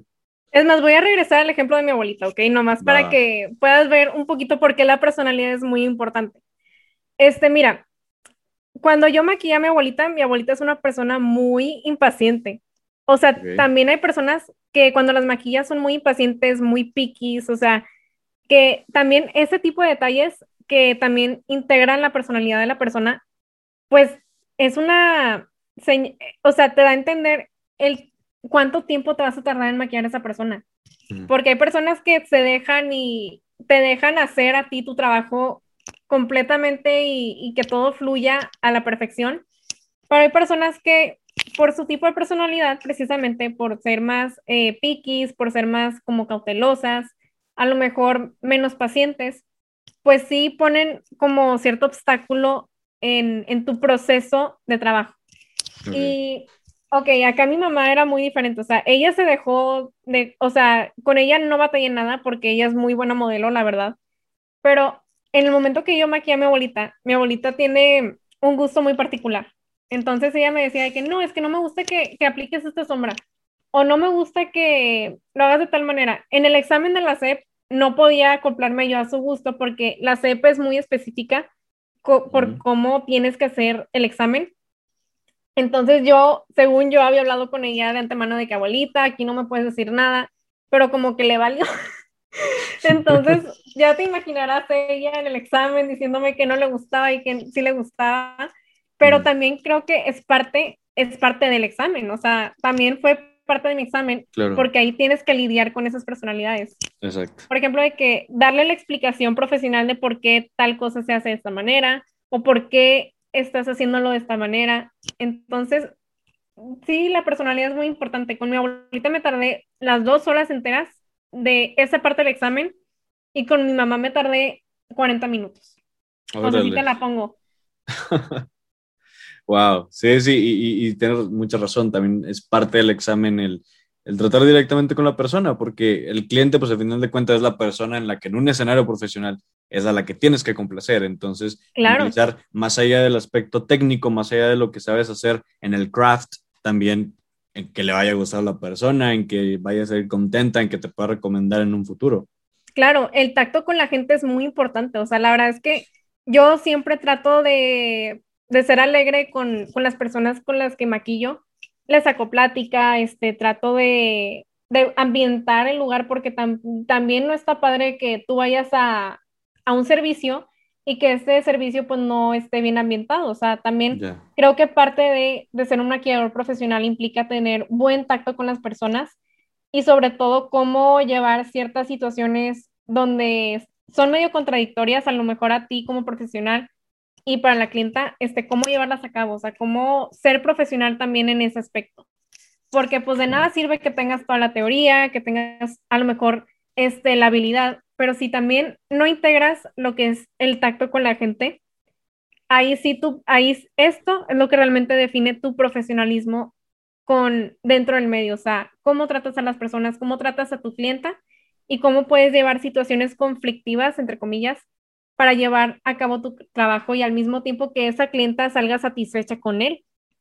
Claro, creo inclusive que el tema del servicio al cliente debería ser, no sé, tal vez una materia o un módulo importante dentro de alguna materia en, las universidades y demás, porque realmente es, es, algo muy, muy importante. Va a hablar eso más que mil palabras de tu empresa, ¿no? Inclusive puede, eh, no sé, decepcionar a mucha gente que tal vez tu empresa, tu lugar se vea sumamente padre desde afuera, se vea con ganas, pero luego entran y se dan cuenta que hay personas que los tratan mal, que los tratan como si estuvieran hartos de la vida. Y es algo que pasa aquí mucho en México, cabe mencionarlo, que vas, no sé, al, al sindicato de maestros, vas al Seguro Social, vas a sacar un préstamo, vas a, no sé, hacer algún tipo de papeleo en gobierno o alguna empresa y las caras amargadotas como si estuvieran hartos de la vida. Y, ok, no, entiendo que tal vez no te sientas lo más feliz del mundo ahí porque a lo mejor no es un trabajo que querías, tal vez lo tomaste por, por, por necesidad o tal vez ya te quieres ir, estás cansado, lo entiendo, eso es algo que pasa siempre, en todo momento y todos los días pasa en, en todos lados, pero también es parte de tu trabajo, hacer que se sientan bien los demás y eso inclusive se te puede regresar en forma de más ingreso para ti, porque si tienes un cliente con a los clientes contentos, va a haber más compra continua, va a haber más regreso de inversión y demás. Y sí, se me hace algo súper, súper importante. Claro, y de hecho, o sea, no lo había visto sino hasta ahorita que acabamos la prepa, es que, o sea, bueno, tú y yo estuvimos en humanidades, entonces pues tú y yo sabemos qué onda, pero siento que en la vida tienes que jugar el papel soft power, o sea, tienes que ejercer soft power con los demás. Si tú ejerces, o sea, poder fuerte, o sea, querer imponer lo tuyo, que, o sea, hacer todo a la brava, toda la fuerza, pues no te va a llevar a, no te va a llevar a ningún lado. O sea, al menos como profesionista en cualquier eh, carrera que una persona se pueda desempeñar, si una persona no sabe ser diplomática, por así decir, pues no va a llegar a ningún lugar, a ningún lado. Porque te, voy a platicar, me ha tocado, por ejemplo, clientas que me dicen de que no, pues, o sea, no me gusta que, que usaste tal eh, tono en mí. Y yo, o sea, yo les digo de que, mira, lo puedo corregir, pero déjame te explico, o sea, como que yo trato de dar mi, mi punto de vista profesional de una manera respetuosa, calmada, porque tampoco se trata de ponerse nerviosas y... Mm si eres profesional, o sea, tú estás seguro de tu trabajo, tú sabes lo que haces y tú tienes con, o sea, al menos en este medio, dentro del profesionalismo, sabes con qué respaldarte. O sea, yo tengo mis papeles de respaldo, entonces yo puedo decir de que, mira, o sea, a lo mejor no lo ves ahorita, pero dame chance, confía en el proceso y vas a ver que te va a gustar el resultado. Digo, eso es parte de también, o sea, tratar a todos con diplomacia y saber llevar a cabo controversias, porque en todos los ámbitos de los negocios hay controversias, hasta en el maquillaje hay controversias. Entonces, el cómo las llevas a cabo también es muy importante. Eh, pues sí, o sea, implica también mucha relación con el trato a las personas, o sea, que es fundamental para cualquier área que una persona se quiera desempeñar. Y eso, damas y caballeros, ha sido una prueba de cómo puedes utilizar el conocimiento obtenido en la escuela en algo que nada que ver. Humanidioses. Para quien no sepa cómo está el rollo, eh, mi compañera Regi y yo estuvimos juntos eh, vaya, nunca compartimos salón, eso sí, nos faltó eso, que lamentablemente no nos tocó, pero este, estuvimos en un programa en, en, la prepa, en un programa de orientación profesional dirigido al sector de humanidades que es más orientado pues a política, ¿no? Política global, temas de poder, temas de derechos humanos y demás. Y lo que dice de soft power, había un, tema en el que es el poder duro y el poder suave, que son dos maneras de llevar un gobierno, dos maneras de, la manera en la que impones tus leyes y tratas a tus ciudadanos y demás. Y, y, y, está con ganas que lo está relacionando con el tema del maquillaje, con el tema del trato al, al, al, cliente. Es algo que, que, está en un área sumamente diferente y lo estás aplicando en lo que estás haciendo. Y sí, tienes razón, totalmente. No podemos olvidar que independientemente de las posiciones en las que estemos, independientemente de las situaciones, independientemente del puesto, del trabajo, de lo que sea, estás tratando con personas. Así es, la verdad, o sea, tiene, o sea, aunque uno no lo vea, pero sí sirve de mucho estudiar humanidades al modem. O sea, la verdad es que sí conectas los puntos ya una vez que terminas el programa, o sea, es increíble, pero sí, es verdad, o sea, en la vida tienes que jugar el papel de, de poder suave, o sea, siempre tienes que jugar como el, el diplomático, la persona que puede resolver ciertos eh, asuntos y controversias sin imponer ideas, sin tratar de usar la violencia, siempre podemos hacerlo, podemos hacerlo de la manera más diplomática y profesional posible. O sea, sí se puede, nomás hay que saber cómo llevar eso a cabo. O sea, es más de habilidad. O sea, yo, lo, yo eso sí lo veo más como de habilidad este, dentro del medio.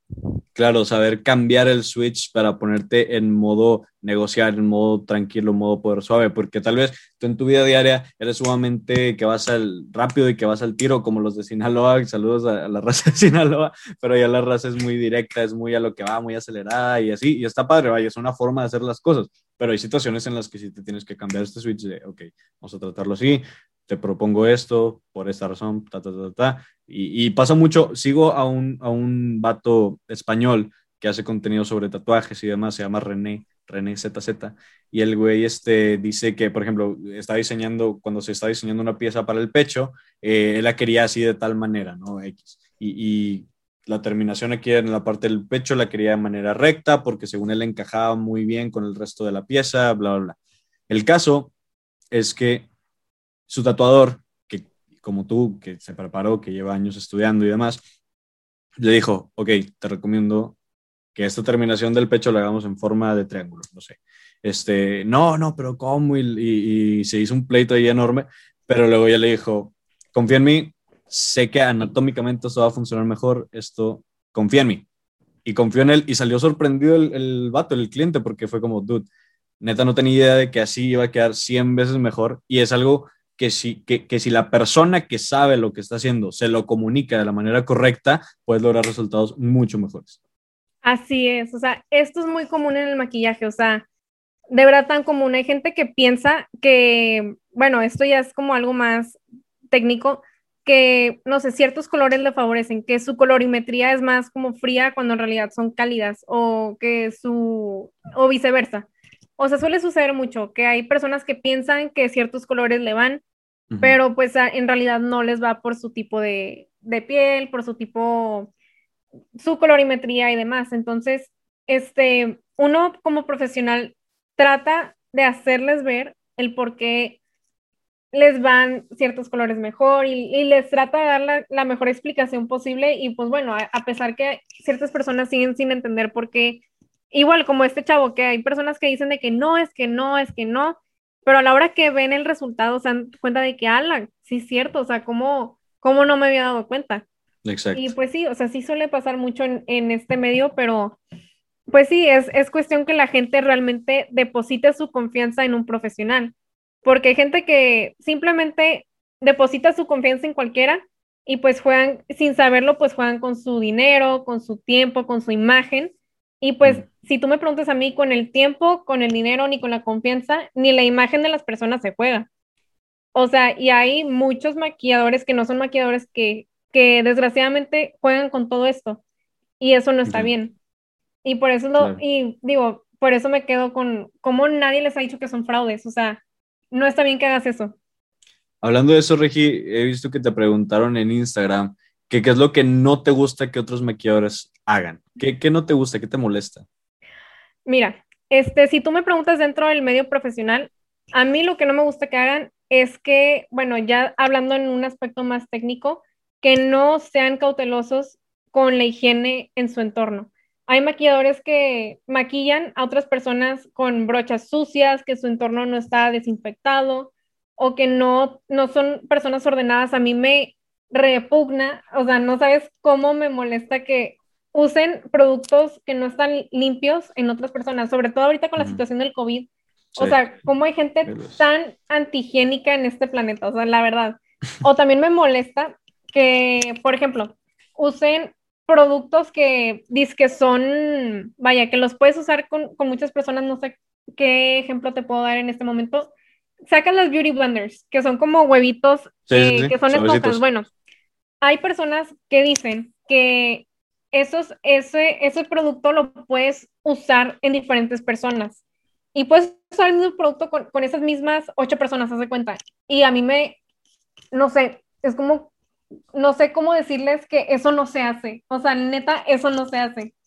Porque imagínate, o sea, no saben cuánta cantidad de bacterias y enfermedades se pueden generar si usas la misma esponja de maquillaje en diferentes personas. O sea, la, la neta, la falta de conciencia de cómo la, la, higiene, o sea, la falta de higiene puede afectar a los demás, eso es algo que me molesta mucho.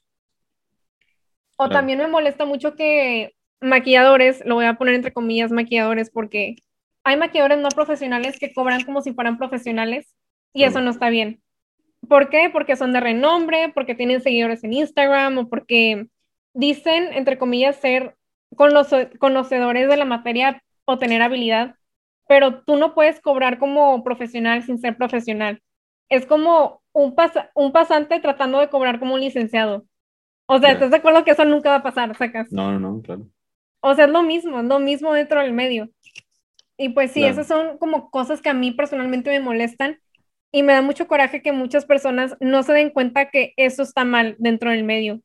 Pero bueno, por eso estamos aquí para, para combatir esa ignorancia que existe dentro del ámbito del maquillaje y espero que muchas personas pues abran los ojos en qué esperar y qué no esperar dentro de, de al recibir un, un servicio profesional y especialmente si es algo tan bonito como el maquillaje.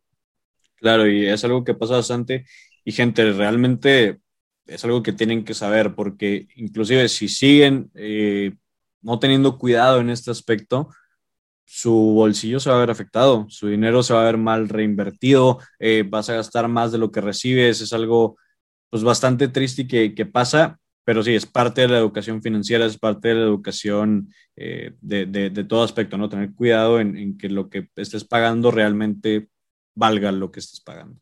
Claro, hacer valer el dinero, porque, o sea, la verdad es que es una inversión, o sea, invertir en un maquillador profesional es una inversión inteligente, o sea, yo no lo veo nada inteligente que ciertas personas inviertan o depositen su confianza en personas que realmente no están preparadas para realizar cierto trabajo, cierta tarea. Sí. Por ejemplo, yo personalmente no le confiaría mi boda, o sea, el mejor día de mi vida, el día que voy a vestir de blanco, no se lo confiaría a alguien que no es profesional.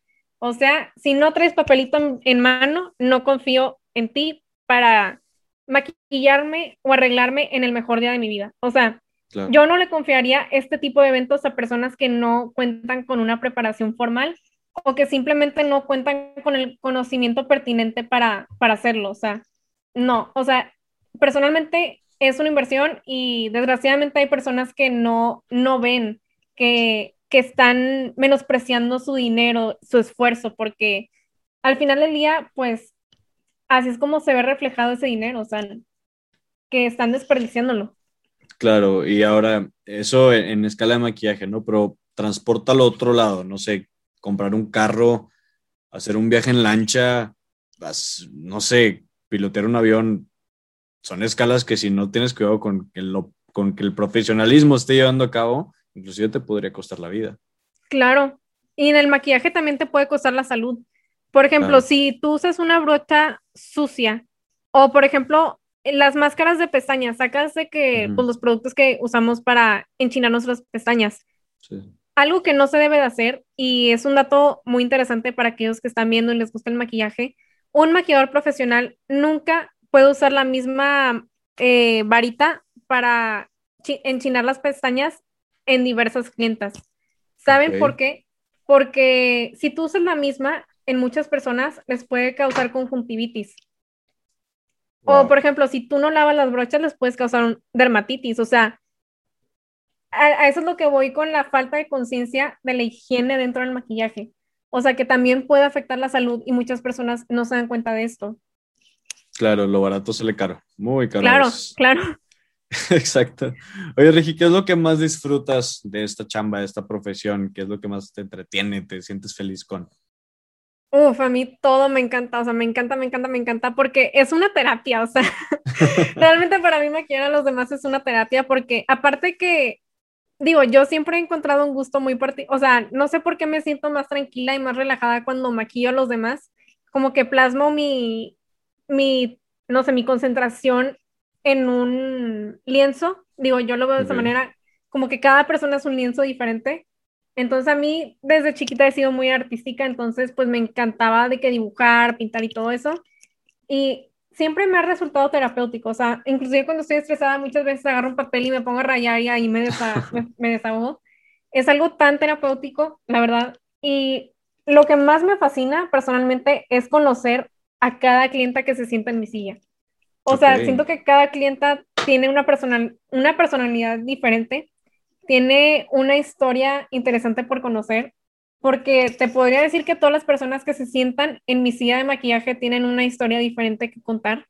Entonces a mí me encanta poder escuchar sus historias y al mismo tiempo formar parte de las historias que están escribiendo en sus eventos. O sea, como que yo indirectamente soy parte de ese evento. O sea, como que me gusta la idea de poder ayudar a alguien en su evento. No sé, es algo muy satisfactorio, a mí me llena personalmente y pues es algo que me encanta de, de este trabajo, o sea, siento que no todos los trabajos tienen ese mismo sentimiento, o al menos no a la manera que yo lo experimento, pero sí, me encanta.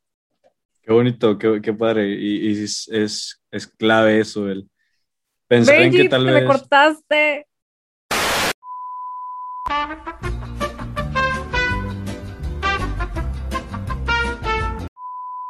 Te vi otra vez. ¡Yay! sí, por el momento estaba que la sesión. bueno, eh, ¿qué está diciendo? Ah, que está padre cómo ves este lado de tal vez estoy ayudando a que una persona se sienta bien eh, y, y, se la pase con ganas en el evento que va a tener más en unas horas y tenga tal vez la mejor noche de su vida y le pasa algo bien padre y sí, eres parte de, de ese caminito, eres parte de, de lo que hizo grande a ese día, ¿no? A ese evento. Claro, o sea, me encanta esa idea, digo, yo sé que muchas personas no lo perciben de esa manera, que hay maquilladores que tienen visiones diferentes, a lo mejor empoderar a la mujer o resaltar la belleza que ya existe, que son visiones súper padres, me encantan esas visiones, pero siento que esas visiones no encajan realmente conmigo, o sea, como maquilladora, pues, o sea, me encantan esas visiones y sí vivo con esas visiones, pero mi visión principal es formar parte de las historias que las, la, las personas están por vivir. O sea, me encanta, me encanta esa idea de que, ah, bueno, o sea, sé que formé parte de un evento muy importante para ti, tu graduación, o formé parte de tu boda, que es el mejor día de tu vida, o, o de tu 15 años, que es un momento inolvidable. O sea, formar parte de momentos especiales de las personas es algo que a mí personalmente me llena y es algo que digo, yo como maquilladora me siento muy satisfecha de formar parte. Ya, qué padre, qué bonito que lo das de, esa manera. Oye, Regi, me interesa saber cómo es la escena del maquillaje en Monterrey. Para la raza, somos regios, vivimos aquí este y todo. ¿Cómo es la, la, la, la escena aquí? ¿Hay mucha gente? ¿Cómo se llevan? ¿Qué, ¿Qué pasa dentro de la escena regia del maquillaje? Ok, mira, este, yo antes realmente me quedaba con la idea que los maquilladores pues no tenían una preparación tan formal. Realmente no conocía mucho el medio, pero una vez tomando el diplomado pues me doy cuenta que es un ambiente muy padre. La verdad es que cuando te rodeas con profesionales es un ambiente muy padre, aprendes de ellos y la verdad es que es un, es un ambiente tan sano, tan padre, porque pues realmente aprendes de los demás.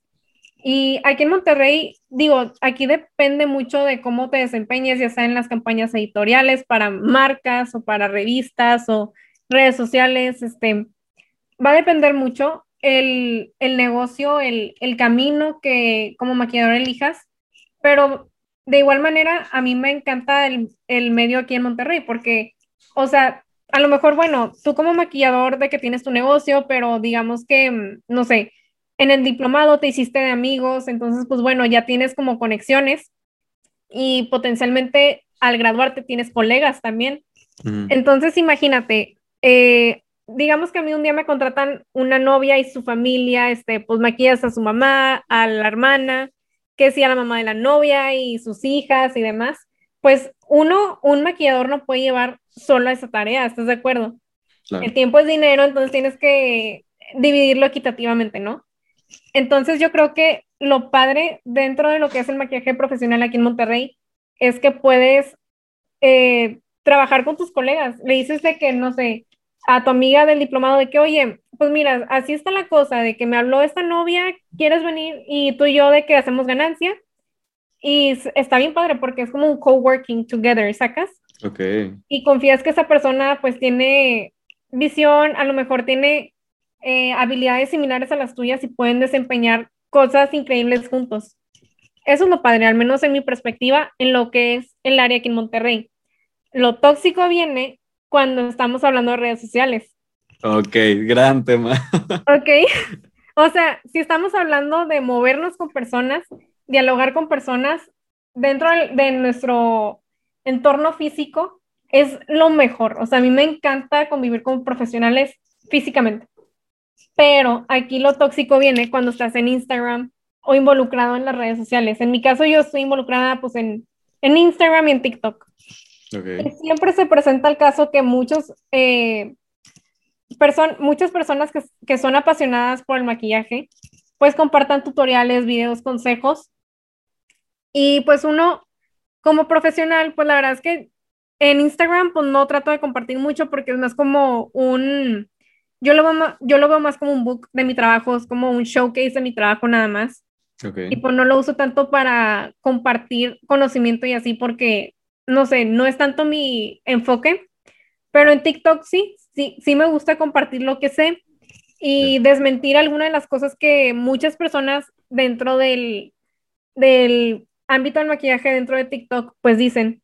Entonces, pues muchas de esas personas eh, curiosamente se enojan porque les digo las cosas desde, las desde la perspectiva profesional. Entonces, ahí te das cuenta que es un arma de doble filo estar involucrado en redes sociales siendo profesional, porque hay muchas personas que no son profesionales, creen tener la razón y buscan denigrar tu conocimiento, tu trabajo y consecuentemente, pues, quitarle valor a tu preparación y estudios. Esa es la parte tóxica de lo que es el maquillaje en redes sociales. Pero como dije anteriormente, las redes sociales no definen tu profesionalismo, no definen tu experiencia, no definen tu preparación. Y pues no importa si una persona puede tener un millón de seguidores y ser maquillador eh, en nombre, pero la verdad es que eso no te hace profesional. Lo que te hace profesional, y como dije anteriormente, es el trato con las personas, tu preparación y tu habilidad. Esas tres cosas combinadas es lo que hace un maquillador profesional en mi, punto. Sí, sí, como dices, en redes sociales el tema del maquillaje es un tema top, siempre hay contenido y, ha crecido mucho. Eh, me interesa mucho cómo lo que has hecho en redes sociales, te sigo en redes sociales, veo lo que has seguido y, este, y me gusta mucho, primero, tienes como dinámicas en los que tratas de involucrar a la gente. Recuerdo mucho la dinámica de tus creaciones, que tú ponías una foto de un ojo en tus, en tus redes sociales y la gente diseñaba ahí este, algo para tú recrearlo, ¿no? Cuéntanos de esa, de esa experiencia o cómo convives, cómo haces dinámicas con tus seguidores. Pues esa experiencia yo me acuerdo que la disfruté mucho porque ahí, te, ahí puedes sacarle mucho provecho a la, a la creatividad de otras personas. O sea, a lo mejor esas personas eh, por naturaleza no son creativas, pero pues dicen de que ah, voy, a, voy a inventarme un look a ver si lo puedo hacer y es una forma de, de retarte, o sea, me encantan los retos, personalmente me encanta que me reten a ser mejor y que me impulsen a ser mejor. Entonces, pues la verdad es que yo lo disfruté mucho porque ahí podías ver inclusive rasgos de, de diferentes personalidades. Por ejemplo, una persona que a lo mejor eh, en sí no es una persona muy creativa, pero te mostró un lado creativo que a lo mejor tú no sabías que existía. Y eso me pasó con muchos que me mandaron fotos de, de ojos y así estaba de que, wow, me gustó. Y cuando plasmaban lo que ellos querían que yo plasmara en mi ojo, dije, wow, está, está increíble y me encanta que pude, pude plasmar lo que tú me, lo que tú creaste y lo pude transformar en, lo, en algo propio. O sea, estuvo muy, muy padre porque era plasmar las ideas de los demás. Entonces, pues sí, me encantó esa experiencia. Espero volver a repetirla pronto pero pues sí, la verdad es que sí disfruté mucho explorar los diferentes tipos de creatividad en cada uno de, de, eso, de esos looks que recreé. Claro, la raza que nos está escuchando, si se meten al, Instagram de, de, Regi, podrán ver una, una de historias destacadas. Haciendo la dinámica, para si, si, no están entendiendo el contexto de lo que está pasando, tú, si no me equivoco, posteabas una imagen de un ojo, la gente podía tomarle una captura o bajar esa imagen y dibujar con, con el dedo ahí, con los pinceles del celular, dibujarla, este, pues no sé, que en la parte superior un color, en la parte del lagrimal otro color, en la parte de abajo otro color, o no sé, ciertas combinaciones, y tú te encargabas de recrearlos. Y es lo que, lo que dices de ver cómo hay gente que, que, se, que hace cosas muy, muy diferentes dependiendo del tipo de persona. Claro, y ahí me doy cuenta que reflejan mucho su personalidad, porque habían maquillajes muy eh, excéntricos, no sé, sí, muy excéntricos, y la verdad es que dije, wow, o sea, ese color sí puedo, eh, sí puedo saber por qué lo escogió, o sea, por qué le gusta tanto este color y cómo lo voy a reflejar yo. Entonces ahí te das cuenta que la personalidad y su creación pues van de la mano, o sea, reflejan mucho lo que es la persona. Y yo lo que, mi misión principal era plasmar lo que esa persona es, o la creación de esa persona. Y es algo que a mí me encanta hacer, o sea, explorar las personalidades en lo que es el maquillaje, porque, pues como te dije, todos tienen una personalidad, una personalidad diferente y creo que la tarea más importante de un maquillador es explorar su personalidad y reflejar a través del maquillaje que tú le vayas a realizar, pues cómo es resaltar su verdadera belleza, pues, o sea, a través de lo que tú creas. Claro, y algo también que me gusta mucho que haces en redes sociales es hacer maquillaje en torno a algo que está pasando en la actualidad. He visto mucho, eh, por ejemplo, esto que acabas de hacer que está increíble eh, de, los partidos políticos. Para que no sepa, en el momento en que estamos grabando esto, eh, acaban de pasar un proceso de elección, entonces fue temporada de campañas políticas y Regi hacía desde una campaña, un, maquillaje en base a cada partido que estuviera participando, eh, según sus colores, según bla, bla, bla. O también has hecho en base, no sé, a San Valentín, a cuando empieza la primavera, a Halloween, que si está en tal trend como la de la tendencia de, no sé, de Vogue, que estuvo de la revista Vogue eh, en redes sociales y tú le metes lo tuyo. Es algo muy interesante cómo puede ser creaciones en base a lo que está pasando en el mundo. Es algo que, me fascina. Claro, o sea, también es como regresando a lo que son los puentes, tanto de una cosa con la otra, siento que ahí logré conectar lo que es el derecho y lo que es el maquillaje, porque independientemente, el derecho está presente en todos lados, o sea, en la política sí está muy presente, la verdad, o sea, y pues sí, yo lo, ve, yo lo veo mucho aquí en mi familia, especialmente que pues tengo dos papás en el medio. Entonces, pues sí, digo, la verdad es que yo me inspiré en el contexto en el que estamos y en mi propio contexto para hacer algo diferente a lo que estoy realmente acostumbrada a hacer. Y muchas personas dicen de que, ay, no, es que yo no quiero mezclar este, mi pasión con la política o no me gusta mezclar una cosa con la otra. Sí, pero yo le tengo mucho miedo a eso. Pero realmente yo no le tengo miedo al éxito y dije, ¿sabes qué? Voy a mezclar las dos cosas que me gustan y voy a crear algo nuevo y algo único y algo que muchas personas puedan identificarse a la hora que lo vean. Y la verdad es que sí, es un arma de doble filo porque, pues, es como dicen, la política, en la, la religión y el deporte no se habla en temas de mesa, o sea, porque siempre salen peleados, ¿estás de acuerdo? Pero bueno, aquí tenía un fin diferente, o sea, no era tanto expresar como ideologías, era más como representar el contexto en el que vivimos. Claro. Y pues sí, es, son de esos como puentes que uno no se da cuenta que, que hace, pero pues sí, sí, sí lo es. O sea, en el derecho, pues a lo mejor ustedes que están viendo esto no están tan familiarizados, a lo mejor y sí, pero pues como saben, el derecho está dividido en tres ramas, en el poder ejecutivo, legislativo y judicial. Y en el caso de los partidos políticos, pues están en la parte ejecutiva y parcialmente en la legislativa. Pero bueno, la verdad es que ahí es donde hago los puentes y uso inspiración para crear cosas nuevas. Porque estás de acuerdo que hasta cierto punto todo ya está choteado. Sí. O sea, nada nace de la nada, ¿estás de acuerdo? O sea, tú usas una inspiración. Usas de inspiración de algo para crear algo diferente. En mi caso, yo siempre buscaré conectar una cosa con la otra sin que choquen una con la otra. O sea, crear como un puente que, como el yin y el yang, o sea, que hay un equilibrio entre ambos. Claro. Y vaya, para la gente que, no sepa, que, no sea de México, de hecho, el 50, 51, 52% de la audiencia del podcast es de Estados Unidos. Un saludo a la raza de, de aquel uh, lado. Hola. Este, esperen noticias, por cierto, los gringos esperen noticias. Eh, pero el caso, aquí en México es muy difícil pues tocar estos temas, ¿no? Y en especial la política, porque hay mucha gente que se ha metido en graves problemas por querer tocar esos temas. Yo por eso le saco mucho todavía. Eh, no puedes hablar de política porque si hablas de cierto partido ya se siente vendido, ¿no? De que, ah, pinche vendido, de que, ah, este, seguro te pagan para que, pues lo acabamos de ver, precisamente en estas elecciones, el Partido Verde, que vaya, insisto, no es por beneficiar a los demás, sino más tumbar al verde, no, todos los partidos están de la fregada, yo los odio a todos, ya.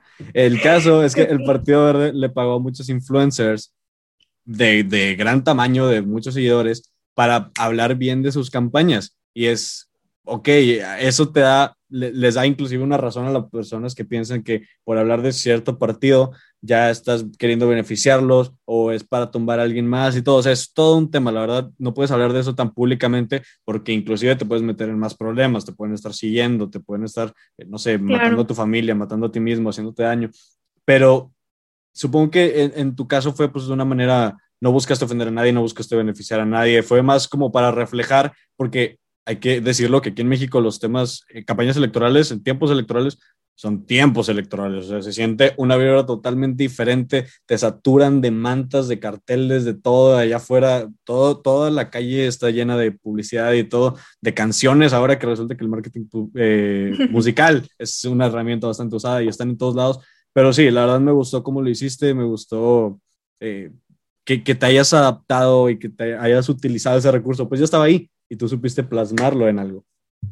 Sí, la verdad es que en este, digo, en este tipo de cosas, yo no busco dar mi opinión. La verdad es que cero me gusta meterme en problemas, cero me gusta eh, sentirme estresada por eso.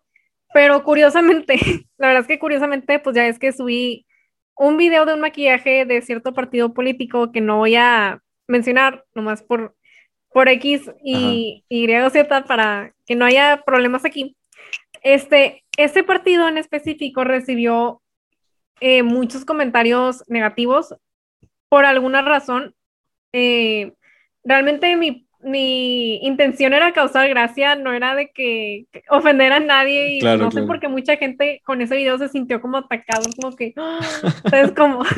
Sí, es que aquí la, la, política de los partidos se han vuelto una nueva religión y cada partido que surge tiene su séquito de seguidores que los defienden a muerte y que no se lo cuestionan y es, es un show, es un super show. Claro, y, o sea, digo, ya al final dije de que, ay, cueros, o sea, gracias a ellos mi, mi video se hizo viral, porque se hizo viral, sacas, pero al mismo tiempo digo, o sea, qué necesidad, o sea, nada más ríanse un rato y ya, o sea, no es, no era para generar polémica, la verdad es que yo no busco generar polémica, ni mucho menos, o sea, yo nomás eh, maquillo para fines entre, de entretenimiento y también educativos, porque pues gran parte de mi contenido también busca educar a los demás. Pero pues sí, o sea, es que los partidos políticos aquí en México sí son un, un caos, o sea. Sí, ah, guácala. Asco, no. Oye, Regi, ¿cómo te han servido las redes sociales? ¿Has visto un incremento en, en la atención que recibes? Eh, ¿Cómo has aprovechado esos canales para, para promocionar tu trabajo? Pues mira, por el momento no he buscado promocionar mi trabajo como tal porque, como te dije, estoy haciendo cambios en mi plan de negocios original. Este, bueno, para aquellos que no sabían, gran parte de, de mi diplomado pues consistía también en generar o crear un plan de negocios. Era parte del examen final de la academia. Entonces, pues bueno, en el tiempo digo, en el primer, en el primer año de haberme graduado del diplomado, pues usé ese plan de negocios y es el que por el momento estoy usando. Pero pues sí, busco modificarlo y pues también integrar un poco más la parte de redes sociales. Pero por el momento ha sido más como más recreativo, más como para mí, por diversión. Y pues sí, la verdad es que eh, como tal, busco divertirme, quitarme el estrés un rato y pues hacer lo que me gusta, pero sin tener alguna presión alguna. Entonces, pues actualmente mi contenido ha sido un poco tanto fines de entretenimiento y actualmente fines educativos, porque también busco educar, este, enseñar y desmentir ciertas cosas que se dicen en la industria del maquillaje y pues así aportar algo valioso a lo que es eh, la comunidad del maquillaje. Está muy padre, qué bueno que aportes contenido de verdad de valor, que es algo que también busco yo, busco cada pieza que contenido, de contenido que saco no está hecha al azar, la neta sí investigo horas, horas y horas y horas para aportar algo que realmente le vaya a servir a alguien, es decir, no hay mucha gente que a través de redes sociales encuentra su pasión, sabes que por toparte cierto tipo de contenido ya encuentras algo que te gusta y te empiezas a meter más. Entonces siento, vaya, no estoy obligado, pero yo creo que tú y yo sentimos como esa responsabilidad de si vamos a publicar algo para los demás, tiene que ser algo bien, algo que esté investigado, que, que, sabe, que sabemos que funciona, que sepamos que funciona, no vamos a estar eh, compartiendo mentiras ni, ni cosas que, que puedan afectarles, ¿no? Claro, o sea, lo que uno como creador busca es siempre motivar y al mismo tiempo educar a los demás y desmentir cosas que desgraciadamente muchas personas que no cuentan con, con el mismo nivel de preparación que nosotros pues y difunde y muchas personas caen por ese tipo de, de medios de comunicación.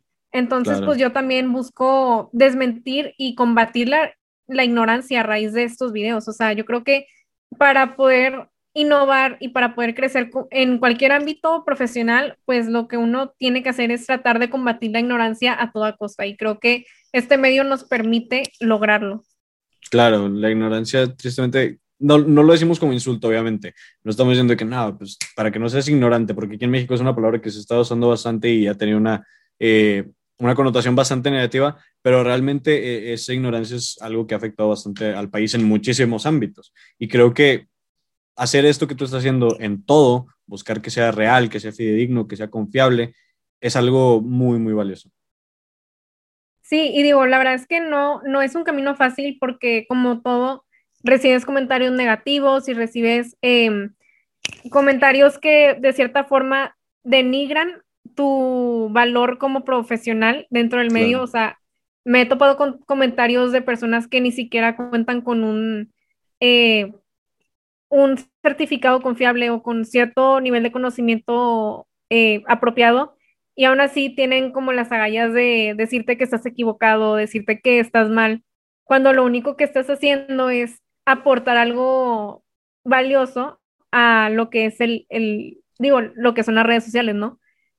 Y pues sí, digo, la verdad es que uno no puede vivir complaciendo a los demás, ni, ni mucho menos, pero al menos si, si, si no sé, si a alguien le sirvió ese pedazo de información que tú aportaste, yo creo que eso debe ser más que suficiente para estar satisfecho con, con, lo que compartes, con lo que haces y con lo que tratas de difundir a través de estos medios. Claro, y es el otro lado de las redes sociales, ¿no? Que ahora todos tenemos una voz, todos tenemos la oportunidad de compartir lo que decimos, lo que pensamos. Y tristemente, mucha gente, hay gente que genera mucha atención y lo pelan más que alguien que sabe, porque todos tenemos la oportunidad de compartirlo y, es algo que a veces genera desinformación, que a veces genera problemas. Ya vimos que el problema de las fake news ha afectado gravemente al mundo en, estos últimos, que vaya, esa es una escala sumamente diferente, pero está presente en todos lados, como lo que somos tú y yo, ¿no? Claro, y, y qué bueno que lo mencionas, porque esto se, se presta mucho en el mundo del maquillaje, o sea, eh, desgraciadamente muchas personas creen que los influencers o beauty bloggers o personas que tienen mucho seguimiento en Instagram, pues son profesionales y que creen tener la razón o la verdad absoluta en lo que es el medio del maquillaje profesional. Y no es así, realmente muchos de ellos no, cuentan con un estudio formal, no cuentan con conocimientos pertinentes para compartir cierto, eh, cierta información o aconsejar a las personas. Este, y desgraciadamente, este tipo de personas no pelan a las personas que sí están preparadas para eso. Porque sí hay, sí hay maquilladores profesionales en TikTok, sí hay maquilladores profesionales en Instagram que ciertamente cuentan con, con el respaldo, o sea, cuentan con su preparación formal y todo.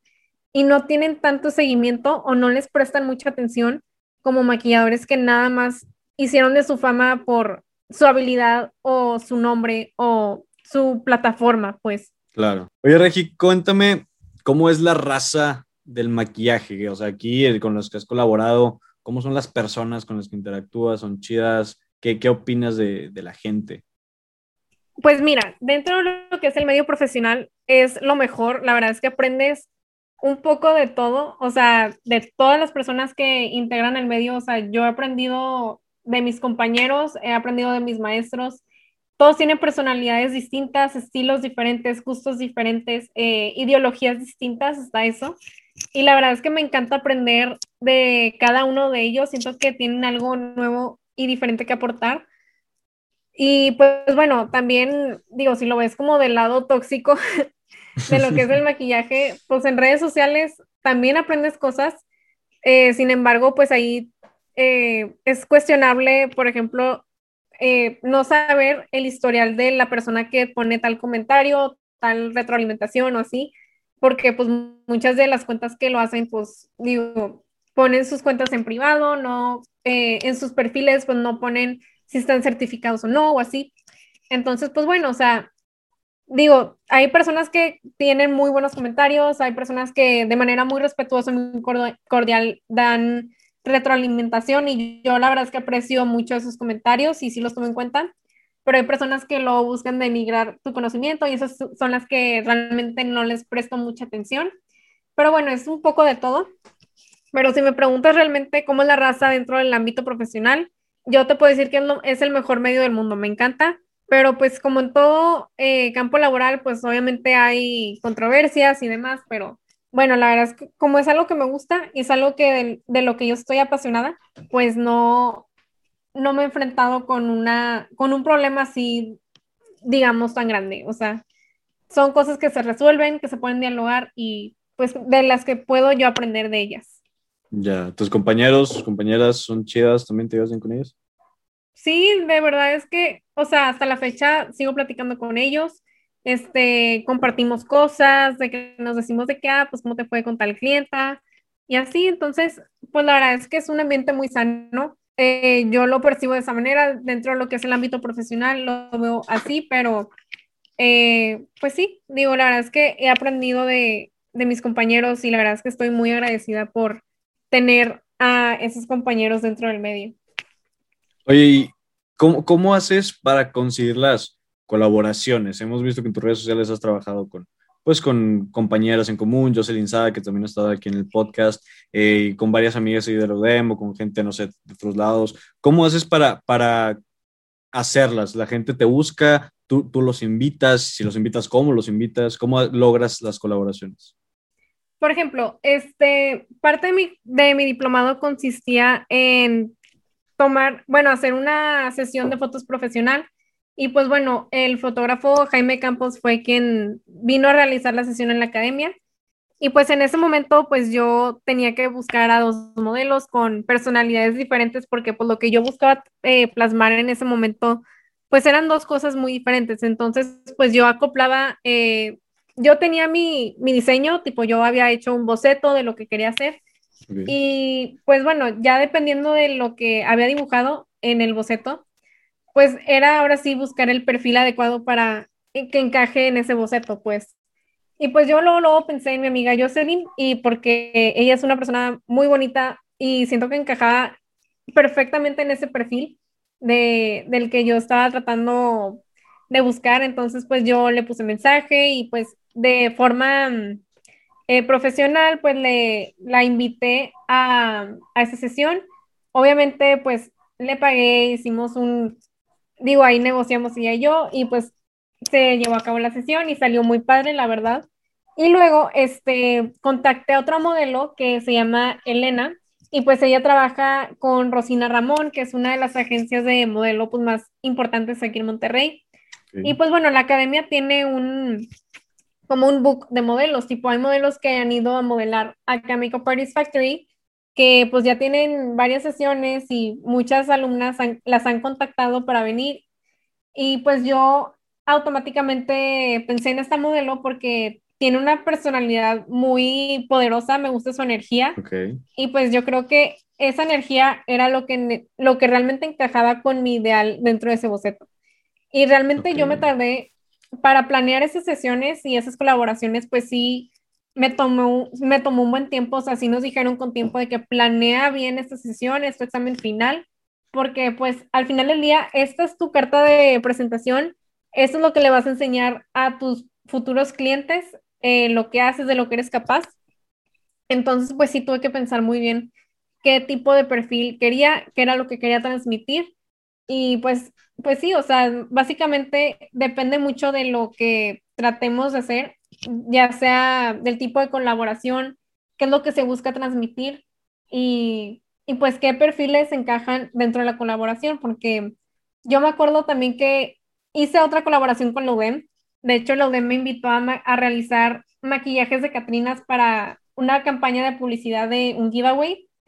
Y me acuerdo que en, ese, en esa campaña, o sea, sí, éramos tres personas. Este, de hecho, yo y yo estábamos en la campaña y otro compañero que se llama Janiel, que estábamos en el Team Prepodem. Y pues, de la misma manera, o sea, tenía que acoplar los maquillajes de Catrinas a las diferentes personalidades, tanto Janiel como de Jocelyn como la mía, porque yo también estaba incluida dentro de esa campaña. Entonces, pues sí, básicamente en cualquier colaboración que se vaya a realizar, pues básicamente tienes que ver qué es lo que buscas transmitir, cuáles son las, eh, los perfiles o las personalidades de las personas que toman parte de esa colaboración y qué buscan realizar en conjunto, que yo creo que es lo más importante. Claro, y es la ventaja también de conocer gente en todos lados, ¿no? Hay, hay veces en las que para una colaboración resulta que conoces a alguien perfecto y que queda exactamente con esa visión. He tenido la, la, oportunidad, por ejemplo, de participar en eventos de teatro y ahí conoces bastante gente, y más porque el maquillaje es una parte muy, muy importante dentro del teatro, entonces hay un interés en común y hay, tengo compañeras que, que participaron ahí que también sacaron sus proyectos de maquillaje y pues ya como conocen gente ahí, ya les dicen, hey, ¿qué tal si hacemos esto? Podemos colaborar, bla, bla, bla. Y, y sí, está muy, muy padre. Eh, y te quería preguntar, Sabemos que actualmente estamos en un proceso de cambio, el mundo cambió en estos últimos años por la pandemia y demás.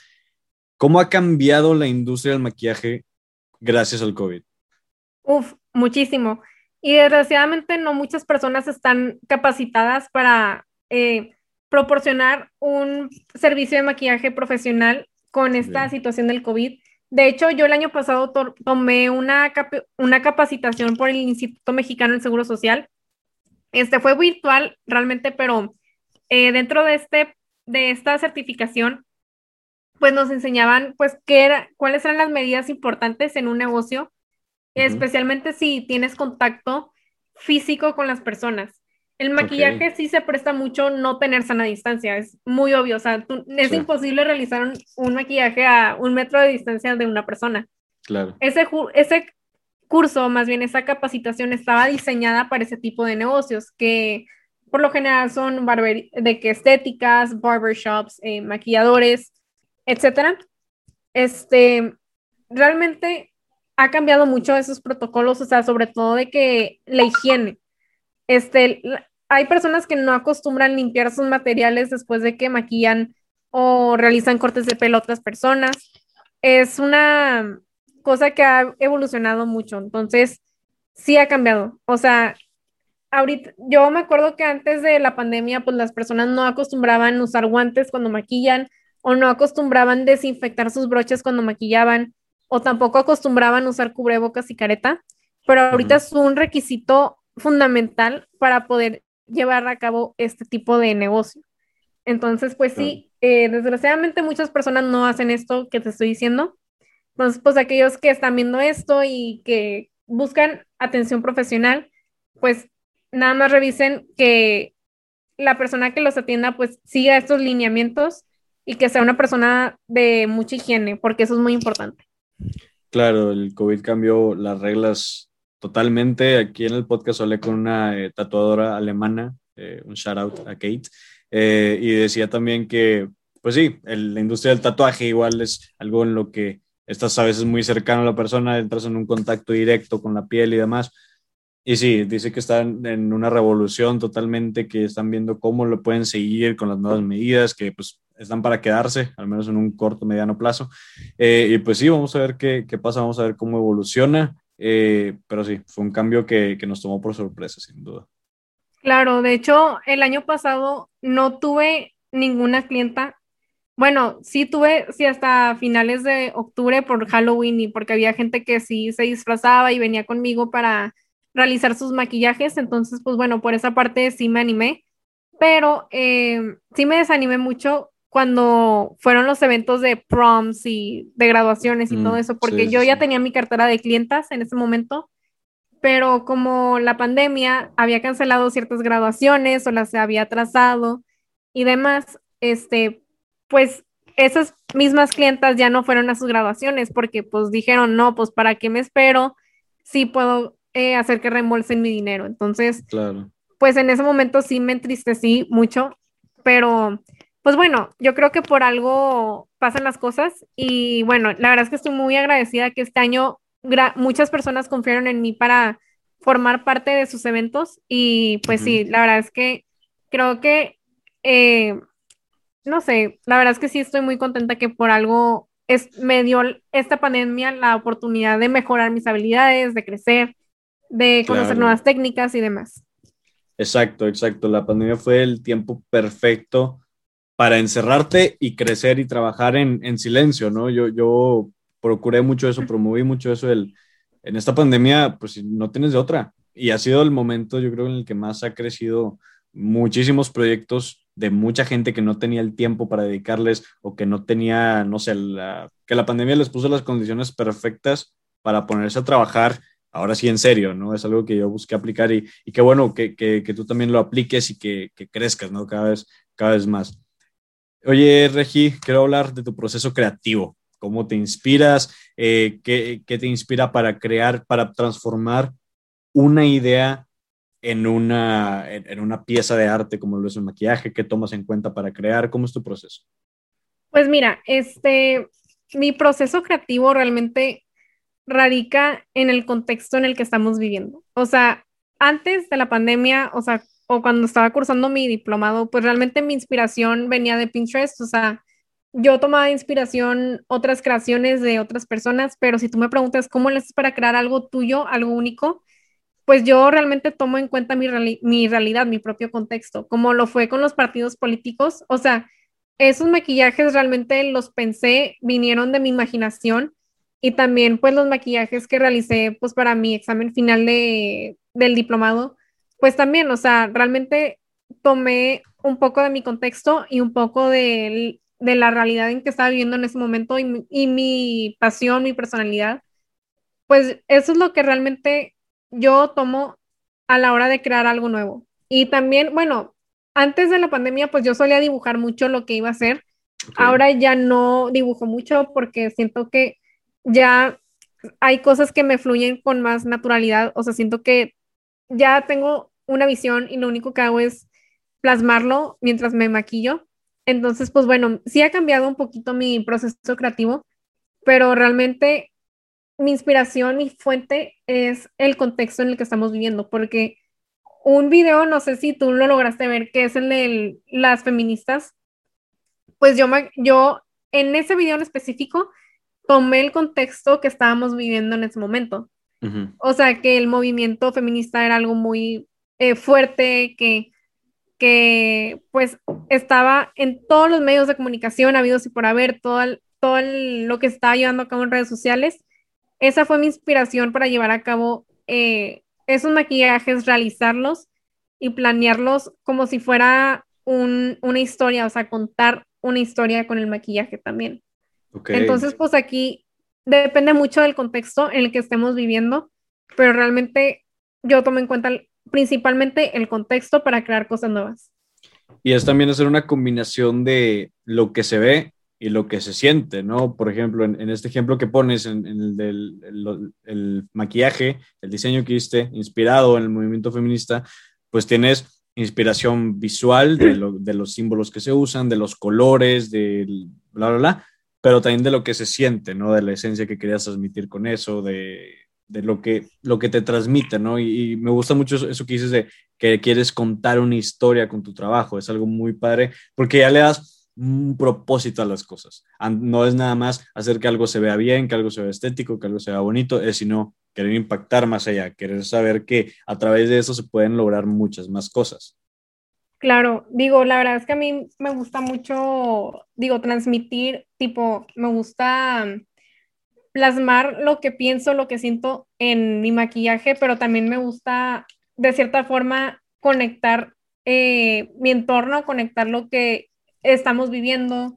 También de cierta forma conecté en algunos maquillajes algunos sentimientos que yo tenía, este, la pandemia y demás. Entonces, pues todos los maquillajes que he realizado hasta, el momento, pues reflejan mi contexto personal y también reflejan el contexto dentro del entorno en el que vivo. Entonces, pues sí, de cierta forma cuentas una historia con el maquillaje, aunque no muchas personas lo perciban de esa manera, pues a mí me gusta comunicar con el maquillaje, o sea, es como una nueva manera, una forma diferente de comunicar algo. Y aprovechar que es algo que llama la atención también. Si es algo que, que atrae a mucha gente, que tiene muchos fans, el tema del maquillaje, pues también aprovechar la plataforma, aprovechar la relevancia que la gente le da al tema para poner ahí tu semillita. Claro, sí, es, tratar de usar, el, la verdad es que yo lo, como, como yo lo percibo, al menos en el ámbito de las redes sociales, este, más que querer hacer algo estético de lo que es el maquillaje, o sea, como tú mencionas, hacer que algo se vea bien, pues yo creo que tiene mucho más valor cuando tratas de comunicar algo más allá de ese maquillaje, o sea, más allá de lo estético, qué es lo que hay detrás de ese look, cuál fue la inspiración, cuál es el contexto. Y yo creo que es, lo que lo hace más interesante que nada más algo que se vea bien, porque pues cualquiera puede ser algo que, sea, que se vea bien, tipo realmente algo estético realmente no tiene tanto valor, al menos desde mi punto de vista. Pero yo creo que al maquillaje se le puede sacar mucho más provecho si tiene otro contexto de por medio. Digo, esa es mi percepción. Muchas personas a lo mejor van a estar en desacuerdo conmigo, pero pues sí, así es como yo lo percibo y pues por eso, bueno, también es una de las razones por las que me interesa mucho el maquillaje editorial, porque buscan transmitir algo más allá que algo estético. Entonces, pues sí. Digo, eso es mi pensar y mi percepción de, de lo que es el maquillaje dentro de las redes sociales y demás. Claro, le das una esencia, le das un trasfondo, le das un fondo y no nada más una forma a, lo que quieres transmitir. Oye, Regi, me interesa mucho saber el tema de las herramientas del equipo que usa una maquillista profesional y quiero relacionarlo mucho con el tema de las finanzas, ¿no? Del uso del dinero, del cuidado del dinero, porque hay veces que son inversiones importantes, ¿no? Hay equipo, hay paletas que a lo mejor no son tan baratas, que a lo mejor son, eh, no sé, ¿qué, ¿en qué te fijas tú para escoger tu equipo y que tu dinero sea bien reflejado? Porque es una compra que no puedes hacer así nada más. Y por ejemplo, hay gente que se deja mucho llevar, eh, no sé, comprar un celular porque es el que está de moda, porque es el nuevo no sé qué, en lugar de asegurarse que ese celular se vaya a acoplar con lo que ellos hacen, con, lo, con su trabajo, bla, bla. ¿En qué te fijas tú al escoger tu equipo? Pues mira, este, hablando de productos que uso para maquillar a, otras personas, la verdad es que yo me fijo más de la durabilidad de ese producto, o sea, de la calidad del producto, más allá de lo que es la marca del producto o más allá de lo que pues tenga de relevancia ese producto, más bien que cuál va a ser la utilidad que le voy a dar y cómo va a reaccionar en diferentes clientas, en diferentes tipos de pieles, personas y demás. Eso es algo que yo me fijo y Digo, no importa realmente si es un producto muy, muy caro o muy barato, o sea, la verdad es que yo me fijo más en la calidad del producto, más allá de lo que es la marca, el marketing de, de la marca o la, ¿cómo se dice? La reputación de la marca, o sea, la verdad es que para mí eso no es relevante. Si un producto hace su función de la manera correcta y de la manera que yo quiero que funcione, yo creo que es una muy buena inversión, pero luego, este, hay personas que piensan que entre más caro sea un producto, pues mejor es el producto. Y la verdad es que no es así. O sea, yo me he topado con productos caros que realmente no son de muy buena calidad o no trabajan de la manera que esperas que trabajan, que trabajen, perdón. Y pues te topas a veces con productos que no están, eh, no son muy populares o a lo mejor no son tan caros como, como otras marcas de alta gama, pero tienen una, o sea, hacen muy bien su función y hasta mejor que, la, que las marcas de alta gama. Entonces, bueno, ahí sí yo los considero como una inversión inteligente, porque no gastas mucho dinero y aparte ofreces un, un, producto de calidad, aunque no sea caro, pues es de calidad. Y bueno, si lo quieres, lo quieres relacionar un poco con las finanzas, pues aquí es como yo percibo el negocio del maquillaje, o sea, ahí te va.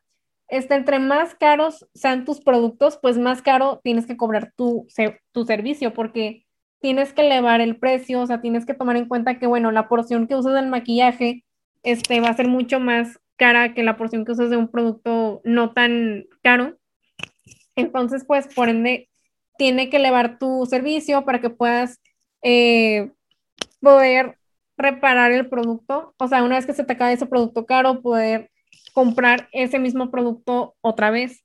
Entonces, pues la verdad es que yo no le veo como una algo inteligente invertir en productos muy, muy caros, porque pues tienes que elevar tu servicio y al elevar tu servicio significa que, la, que las personas pues probablemente no van a querer gastar mucho dinero en maquillaje.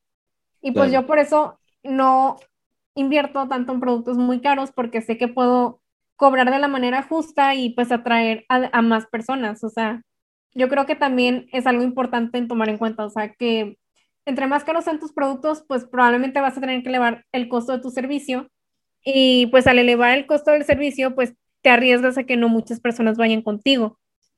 Claro. Y hay, hay diferentes tipos de productos o herramientas para diferentes tipos de, de pieles o de personas, o eso depende más de la aplicación. Es que también, o sea, como digo, o sea, un maquillador profesional conoce el, pues para qué sirven los productos, a qué, qué tipo de productos le favorecen a, a distintos tipos de personas. Entonces, pues si eres profesional, pues sabes cómo trabajar con esos productos. Entonces, eh, pues sabes qué tipo de productos buscar. Entonces, pues no es un problema, eh, pues eso realmente. O sea, yo tengo mi, mi equipo, yo tengo mis productos, yo sé cómo funcionan. Entonces, si un día llega conmigo una clienta que tenga, no sé, piel seca, yo ya sé con, con mis productos yo ya sé cómo trabajar con ese tipo de personas. O, por ejemplo, piel grasa también, ya sé trabajar con ese tipo de personas. Igual, si tú tienes la base teórica y al mismo tiempo tienes las herramientas adecuadas, eh, no importa qué tan caras sean esas herramientas, no importa qué tan baratas sean, eh, tú puedes hacerlas funcionar de acuerdo a la persona. ¿Qué cuidados tomas para que tu equipo dure más tiempo? Pues nada más, eh, tomar en cuenta las raciones que uso en maquillaje, porque el maquillaje también se desperdicia. Por ejemplo, especialmente si son bases o correctores, pues sí tener en cuenta, pues, cuánto uso en porción y cuánto va a ser la necesidad de la persona, porque hay personas que requieren a lo mejor más cobertura, hay, hay personas que no requieren mucha cobertura o que son eh, más difíciles de trabajar por la textura de la piel o por su tipo de piel.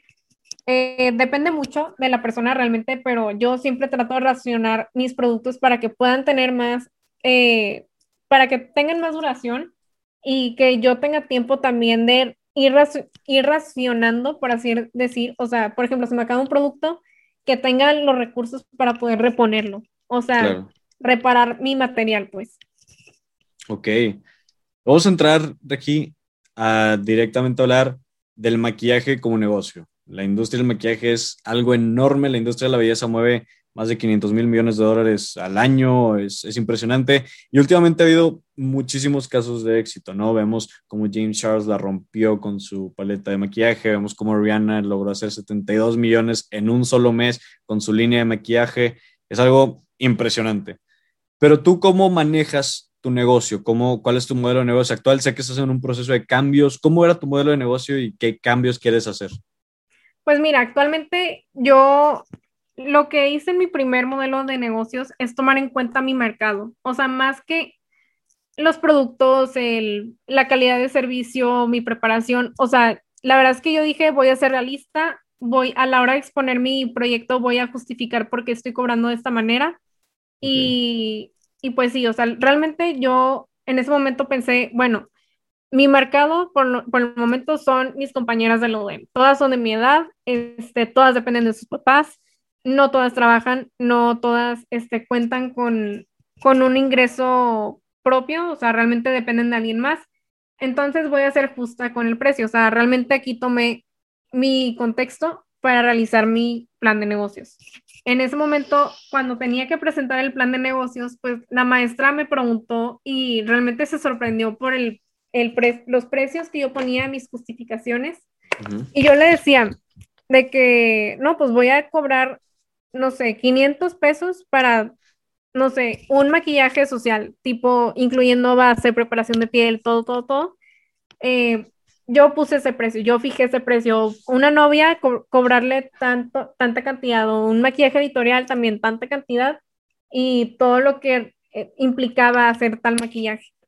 Y la maestra me preguntó, eh, ¿por qué cobraste tan barato? O sea, considerando que tú estás certificada, que tienes esta preparación y este, esta habilidad, ¿por qué estás cobrando tan bajo? O sea, ¿por qué estás devaluando tu, tu trabajo? Y yo le dije, es que pues mis, o sea, yo no, yo voy a ser realista aquí y yo no voy a poner un precio que muchas personas no están dispuestas a pagar.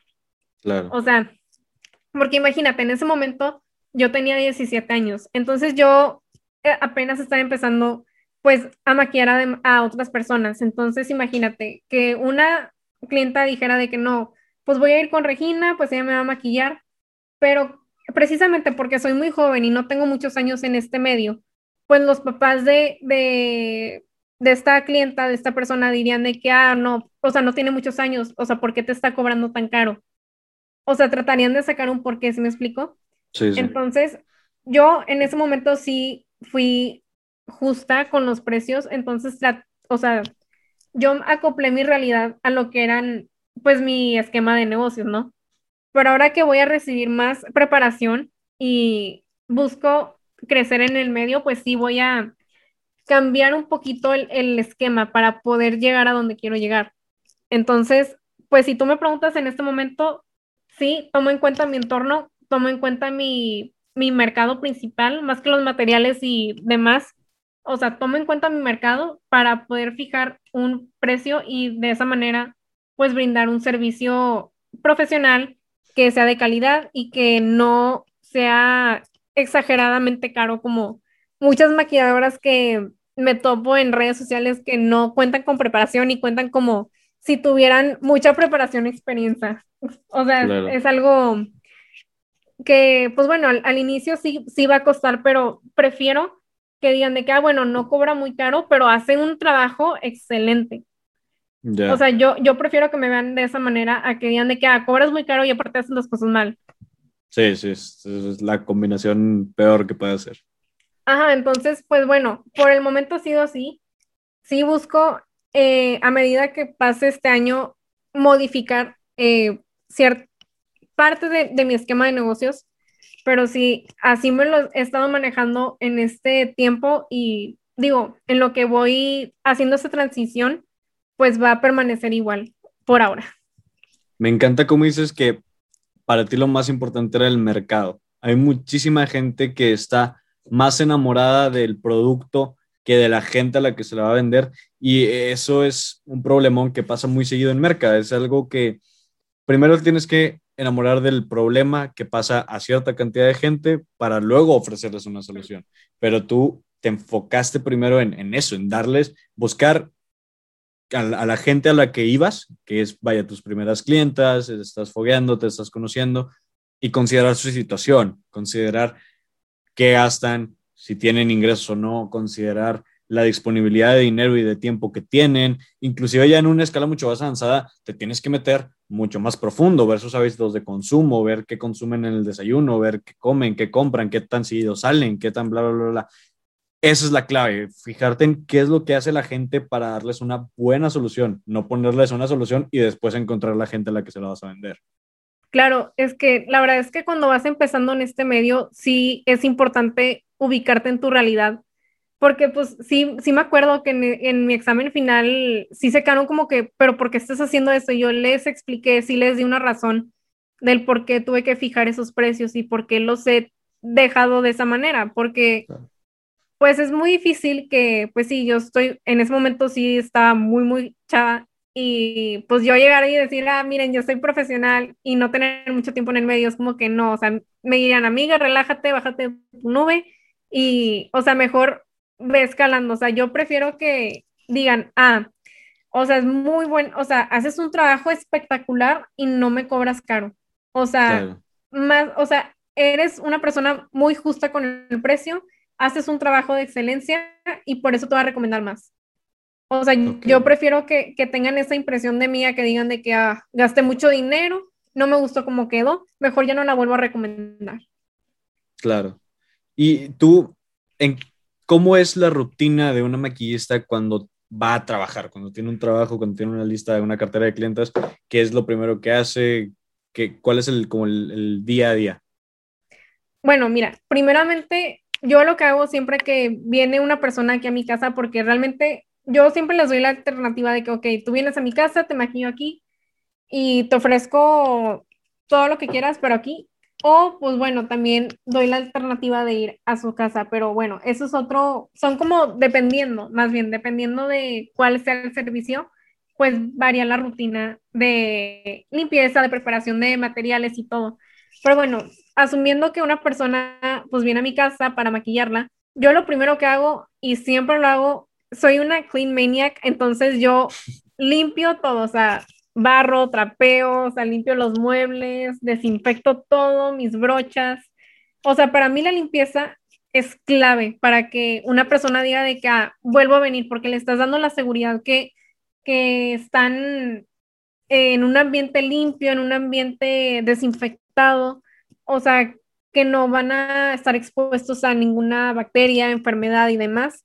Entonces, para mí lo más importante, o sea, yo siempre, cada vez que digo, dependiendo de la hora que venga la clienta, siempre en la mañana de ese mismo día, limpio, barro, todo, todo, todo, o sea, todo lo limpio y pues ya doy la seguridad de que, ah, bueno, ya, ya cuando la clienta venga, pues ya preparo todo, o sea, mi equipo y demás y ya.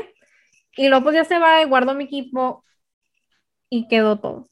Y cuando voy con, con alguien, o sea, ya sea servicio de domicilio, este, igual, una noche antes yo limpio pues mi estuche, limpio mis materiales, mis paletas, eh, otros materiales y demás.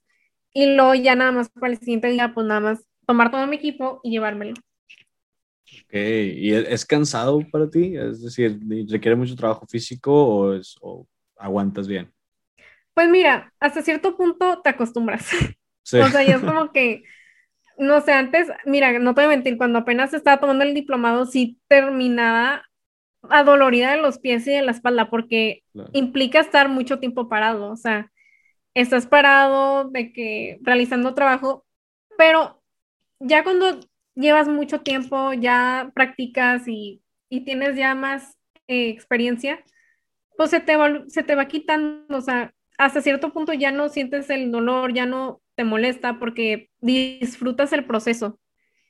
Yo hasta el momento lo he disfrutado mucho y, y pues no, o sea, no, no he sentido ningún dolor físico y demás de que, ah, me duele la espalda, me duelen los pies, no. Claro, te acostumbra tu cuerpo, tu mente, tu todo. Y recuerdo cuando estaba empezando en teatro, los primeros ensayos, las primeras prácticas, todo, sí era una mega, mega friega, salías molidísimo. Yo salía horriblemente molido de todos los ensayos, muerto, caía muerto en mi cama. Pero sí, poco a poco seguía costando mucho, pero ya estás mucho más preparado para, para enfrentarlo, ¿no? Es algo, pues, que siempre pasa. La, la práctica hace el maestro, como dicen. Oye, Regi, me interesa ver qué vías de ingreso o qué modelos de negocio puede aspirar a tener una maquillista profesional. Según lo que has visto, eh, funciona más, no sé, están más acostumbradas a irse a trabajar a cierto lugar o abren más sus negocios o buscan, ¿cómo, ¿qué vías de ingreso puede aspirar alguien que quiera meterse a este medio? Es que va a depender mucho de dónde quisiera desempeñarse, o sea, me refiero al área en el que se quiera desempeñar.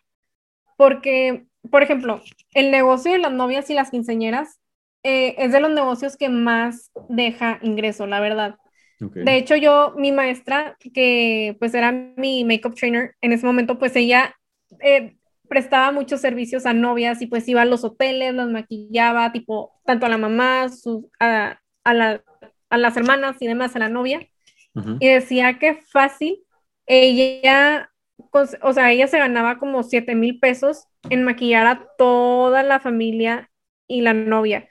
Y también cobraba, o sea, adicionalmente cobraba también este, la prueba de maquillaje de la novia. O sea, eh, la verdad es que depende mucho porque las novias sí generas mucho ingreso, o sea, sí, porque pues tomas en cuenta también de que diferentes paquetes, a, a, lo mejor de que ofreces un servicio para maquillar a la novia nada más, o también ofreces otro servicio de maquillar a la novia más toda su familia, entonces pues todavía generas más ingreso. Entonces va a depender. Eh, también las quinceañeras, mm, mi maestra también iba con quinceañeras y pues le decía de que la quinceañera de que mira, te ofrezco este paquete donde pues bueno, nada más te maquillo a ti y a tu mamá. Entonces pues bueno, puedes generar fácil como tres mil pesos tipo con todo. O también estaba la otra alternativa que era maquillar a la quinceañera, a su mamá y a sus damas. Oh. Entonces puedes cobrar más dinero por maquillar a más personas en un mismo evento. Entonces, pues bueno, va a depender mucho. Eh, maquillaje social, como es el maquillaje más comercial, pues sí puedes generar más ingreso. Digo, si maquillas a muchas personas, sí es más ingreso, pero si no maquillas a muchas, pues sí, no esperas mucho ingreso. En lo que es el maquillaje editorial, realmente desconozco cuál sería el sueldo o, pues sí, cuál sería el ingreso estándar, porque aquí va a depender mucho el proyecto. Por ejemplo, si estás colaborando con una marca eh, internacional, pues espérate un ingreso bastante elevado. Si estás colaborando con una revista, pues también, o con un disco pues también. Eh, si estás colaborando con, algo, con alguien local, pues no esperes mucho, pero sí es buena ganancia. Y pues sí, o sea, depende mucho del medio, o sea, depende de dónde te quieras desempeñar, porque dependiendo del área es dependiendo de cómo, de cuánto ingreso puedas tú eh, tener. Digo, va a depender. Claro, hay industrias que tienen, inclusive, vaya, mm, líneas de negocio dentro de la misma industria que tienen un ingreso sumamente diferente uno del otro. Eh, y sí, hay, carteras de clientes que a lo mejor tienen, eh, no sé, más nivel económico para pagar proyectos más complicados o que es mayor cantidad de gente y a ganar más. es, es, saber manejar las diferentes áreas, ¿verdad? Sí, claro, o sea, acá depende mucho de en qué área te quieras desempeñar o en qué área te quieras especializar pero pues como un ingreso estándar no hay, porque también depende mucho de la preparación del maquillador, que tanto se ha recomendado también, porque pues un maquillador que lleva muchos años en la industria y que es de mucho renombre, pues puede generar más ingreso que alguien que apenas está entrando en la industria y que está armando su propio camino dentro de ella. Pues sí, varía, varía mucho, este, de, del año, la experiencia, eh, preparación y demás. Claro, más las añadidas, ¿no? Las otras líneas que tal vez tú puedas vender aparte equipo de maquillaje o que lo puedas producir, que lo puedas distribuir, ah, bla, bla, bla.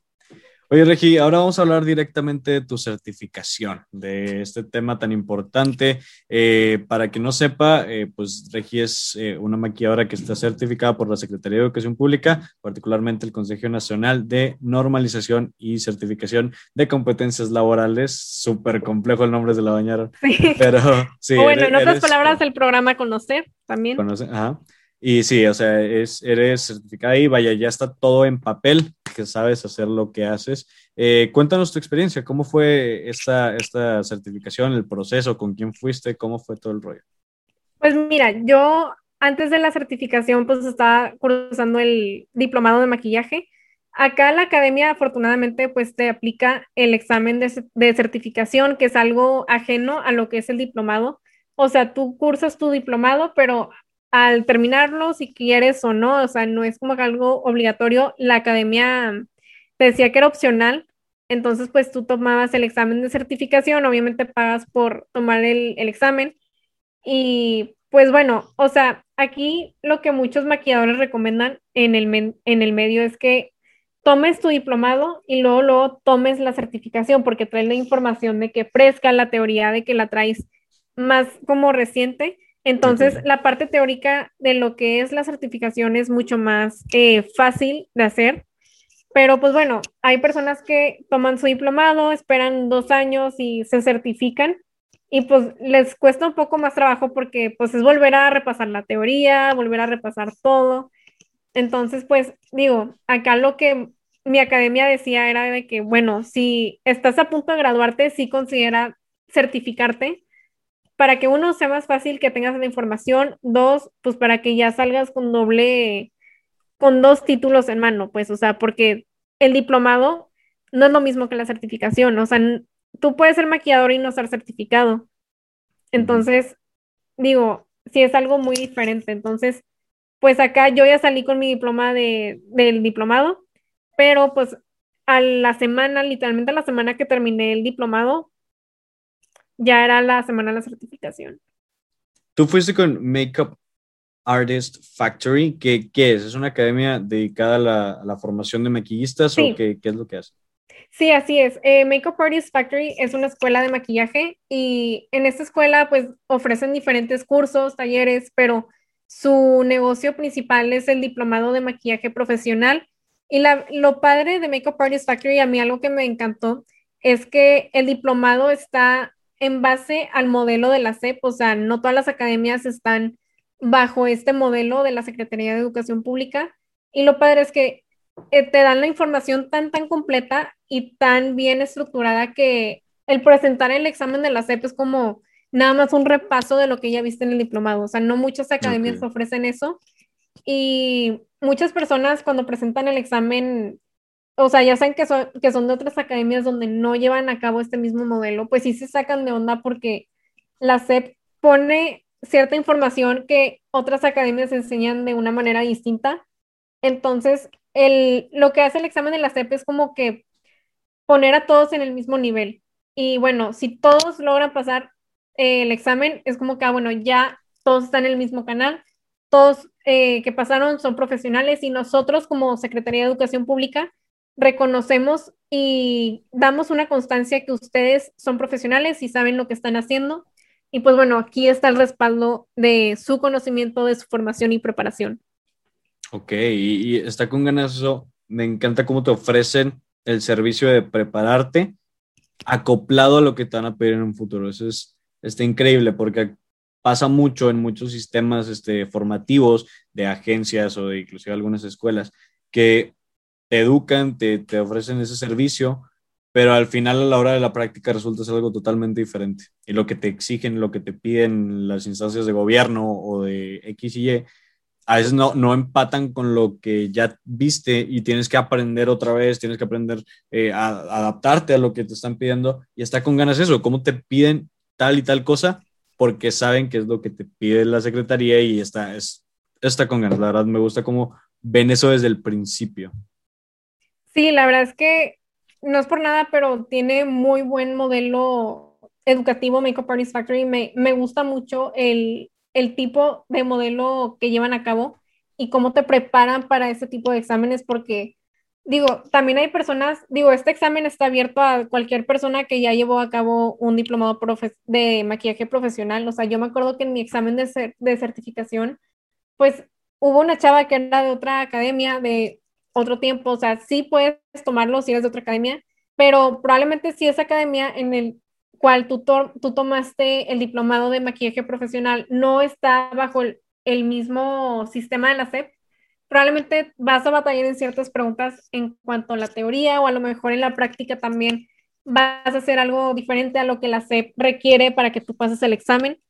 Y pues bueno, acá eso es lo, lo padre de Makeup Artist Factory, que desde el inicio te van eh, enseñando las cosas como lo haría la, la Secretaría de Educación Pública. Ok, promoción no pagada es una admiración real, la neta, qué, qué chido que hagan eso, qué padre, eh, sí, me gusta como ya, ya te vas encaminado, ¿no? Es, es como, no sé, aprender inglés eh, en base a aprender inglés de negocios, porque es directo a lo que vas y ya sabes los conceptos y eso los términos, las expresiones que se usan en un campo al que vas dirigido, ¿no? Ya está todo para que llegues y, se use lo que realmente aprendiste. Y Regi, el, el, el, campo del maquillaje es muy cambiante, es decir, eh, frecuentemente tienes, que estar actualizando. ¿Cómo son los cambios, la, el tema de las actualizaciones en esa área? Pues mira, acá como la industria de la moda, bueno, la industria de la moda también cambia mucho por las tendencias que surgen de, ya sea de los diseñadores, de, de lo que esté de moda en ese momento. O sea, el maquillaje es muy parecido en ese aspecto porque las tendencias que se llevan a cabo, pues realmente pueden cambiar ciertas formas de realizar maquillaje o ciertas maneras de cómo se percibe el maquillaje. Entonces, pues sí, el ámbito del maquillaje es muy cambiante, sobre todo que, digo, el maquillaje que en la actualidad se hace no es el mismo que se hacía hace 10 años, la verdad, o hace 20 o hace 30 años, o sea, sí va cambiando. Eh, las técnicas, eh, también ciertas cosas eh, de terminologías también cambian con el paso del tiempo. Entonces, pues sí es, es importante que un maquillador, aunque ya sea profesional, aunque ya esté certificado, pues siga actualizándose porque las tendencias que están en el momento, pues sí pueden cambiar el, la manera en cómo se hacen ciertas cosas. Entonces, pues uno como profesional siempre tiene que estar al pendiente de las tendencias y cómo pueden afectar en, la realización de un maquillaje o en la prestación de un servicio de maquillaje, ya sea social, editorial, de novia, de quinceañeras. Entonces, pues sí, sí es muy importante porque es una industria que cambia constantemente. Ok, ¿y, el, el, maquillaje está más dentro del tema de moda o más dentro del tema de belleza? Que no sé, te lo dice alguien que es ajeno. Yo lo veo más como moda dirigido a ropa y belleza dirigido más como a cuidado personal. Pero el maquillaje abarca ambas o es más de un lado o más del otro? Pues mira, te podría decir que sí y no, porque como te dije, el maquillaje tiene distintas ramas. Si lo vemos por el lado editorial, ahí sí podría ir de la mano con la moda, porque pues obviamente lo que un diseñador busca plasmar en su ropa también lo busca reflejar en el maquillaje de la modelo o en una portada de, de una revista también se busca lo mismo. Entonces, pues sí, dependiendo de la rama, podría decir que cambiaría la relación una cosa con la otra, pero pues bueno, en cuanto a cuidado personal, yo lo vería como dentro de lo que son el resto de las ramas, porque pues tú al prestar un servicio de maquillaje profesional, ya sea social, de novia o de quinceañera, pues tú también cuidas el aspecto de salud, porque tú no vas a prestar un servicio a una, a, a una persona con tus brochas sucias, con tu entorno sucio y demás. Entonces, pues depende, o sea, va a depender mucho de, de la rama del maquillaje, o sea, yo lo veo más por ese lado. ¿Y tú cómo te sientes después de esa certificación? ¿Cómo sientes que has evolucionado? ¿Qué, ¿Cómo ves a la Regi que iba empezando versus la Regi ahora? Pues mira, la, la maquillista que era antes, o sea, la que no, la que apenas estaba empezando el diplomado, pues no sabía nada. Este, realmente le faltaba un largo camino por recorrer. Ahora que ya cuento con más conocimiento, un poco más de experiencia práctica y bueno, con una certificación y diplomado en mano, eh, me da más seguridad en poder ofrecer un servicio de maquillaje profesional pero pues obviamente yo busco crecer dentro del, del, medio y pues la verdad es que sí, sí, tengo más seguridad, pero quiero más, o sea, yo busco más y busco trascender, porque hay gente que nada más se va a estancar, por ejemplo, en su diplomado, o hay gente que nada más estanca en la certificación, pero la verdad es que yo busco crecer, o sea, yo la verdad es que busco más y, y ahorita estoy en ese proceso de querer buscar más. Ok, que vamos a entrar en unos temas más oscuros, más delicados, más polémicos. Vamos a hablar un poco de los estereotipos que existen dentro de la industria. ¿Tú qué opinas de la gente que cree que el tema del maquillaje es para gente pues, más superficial o tal vez insegura, egoísta? Ay, mira, ese es un tema muy complejo, la verdad. Porque mira, este, ¿cómo te lo explico? Yo crecí en un ambiente en, en mi antigua secundaria muchas de las personas que formaban parte de ese entorno siempre como que le hacían un lado al maquillaje. O sea, a mí me encantaba desde ese momento el maquillaje, el maquillaje. O sea, siempre me encantaba usar eh, rímel, me gustaba usar lipstick, me gustaba usar blush, me gustaba, siempre me gustaba usar maquillaje. O sea, aunque el colegio en sí no lo permitía, a mí me valía gorro y como que era me maquillaba y no es broma que una vez una maestra me dijo, te me vas al baño y te me quitas el blush y yo, o sea, yo estaba como que, no, o sea, tú traes rímel azul, no me vengas.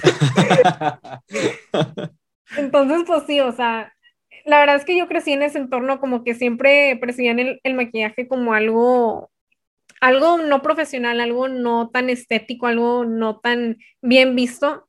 Y muchas personas también, o sea, piensan que el maquillaje es para, persona, para una persona insegura y yo no lo veo de esa manera, yo lo veo como un arte, como una forma de expresarte. También siento que es una manera de empoderar a alguien más, o sea, digo, la verdad es que yo cada vez que me maquillo me siento de que bien, bien empoderada, bien, digo, perdón por la expresión, pero bien bichota, o sea, me siento bien bichota de que bien, o sea, no sé, o sea, ese es el sentimiento que yo tengo cada vez que me maquillo, o sea, me siento más empoderada, o sea, como más segura, bueno, no, no tanto segura, pero más de que, no sé, o sea, mejor, me siento mejor cuando me maquillo. Pero muchas personas no lo perciben de esa manera, entonces, aquí es muy relativo. Eh, yo la verdad es que estoy en desacuerdo con todos esos estereotipos de que el maquillaje es para una persona insegura, que el maquillaje nada más busca esconder imperfecciones, que el maquillaje esconde lo que es la esencia de una persona, o que el maquillaje no te hace más bonita. Al contrario, yo, yo creo que el maquillaje, el maquillaje explora a otras áreas de lo que es la belleza. Yo, yo creo que es mucho más allá que algo superficial, o sea, es una forma de arte, es una forma de expresión y yo creo que es un medio de empoderar a alguien más, o sea, más que denigrar o, o de ocultar algo, yo creo que es una manera de, empoderar a otras personas. Claro, son cosas de que de alguna u otra manera hacen sentir bien a la gente, eh, lo vemos con la ropa, lo vemos con el calzado y que ya es que en estos últimos años la fiebre de los tenis, de los sneakers ha sido increíble y ha, ha, hecho a muchas personas también pues sentirse mejor, no sé, este, tiene varias implicaciones este, en cuanto al tema autoestima, en cuanto al tema personalidad, lo que quiere reflejar, sin duda es algo muy, muy importante. Y ahora vamos a pasar a la ética, o sea, el tema ético del maquillaje. Actualmente eh, se hizo un revuelo hace, hace, un tiempo, recordarás el video de Salva a Ralph, este conejito que decía que criticaba el uso animal en los productos en la belleza. ¿Tú qué crees que, que, esté pasando? Vaya, ¿qué esperas para el futuro de la industria del maquillaje relacionado a estos temas? ¿Crees que estén cambiando sus maneras o vaya, qué esperas que pase para el futuro? Pues mira, este, como maquillador, te puedo decir que no es lo primero que nos fijamos como maquillador profesional, realmente yo no, no es lo primero que me fijo, la verdad, o sea, y me gustaría fijarme más en ese eh, aspecto. Como te dije... Hay que ser honesto, o sea, perdón, pero... Sí, voy a ser muy honesta, pero sí, o sea, no es lo primero que me fijo. Es que muchos dicen eso, muchos grupos ambientalistas, ¿no? A lo mejor de que, no, pues tienes que fijarte en esto, que usar productos sin crueldad y no sé qué, pero siendo honesto, siendo un, eh, desde la perspectiva del consumidor, no es algo que te fijes luego, luego, ni algo que es tan bien fácil de encontrar. Es que sí, no es fácil, porque tú, lo que yo, como te dije anteriormente, o sea, yo lo que veo en un producto es su, su calidad, o sea, más, más allá de de la marca, más allá de su reputación, más allá de lo que es el marketing de ese producto, si está hecho en base de, de, crueldad animal o no, yo siempre me fijo en su calidad. O sea, desgraciadamente la o sea, no hay muchos productos buenos eh, que realmente estén hechos bajo esa ética de no maltratar a los animales o que su empaque no no daña el medio ambiente o muchos productos profesionales también, o sea, no prestan mucha importancia a lo que es el maltrato animal. Y sí me gustaría que en algún futuro la gran mayoría de las marcas le prestara más atención a, a ese tema tan delicado, pero si soy muy honesta contigo, no es lo primero que me fijo. Me gustaría que muchos productos y marcas de maquillaje profesional sí le prestaran más atención a este tema, precisamente para aquellos que no nos fijamos mucho en eso, pues hagamos compras más conscientes en cuanto a esta problemática y que de la misma manera a las futuras marcas que vayan integrándose en el mercado del maquillaje profesional, pues tomen en cuenta también eso y que ahora sí, pues la industria también cuide ese aspecto de lo que es el maltrato animal, el uso de productos veganos, el, el cuando tiras los productos que no sean, que sean biodegradables y demás. Claro, la industria está cambiando, está buscando ser más consciente, más responsable en, en todas las áreas que en el pasado afectaba de sobremanera. Y sí, o sea, lo ideal sería llegar a ese punto en el que ni siquiera tengas que buscar cuáles sí usan animales y cuáles no.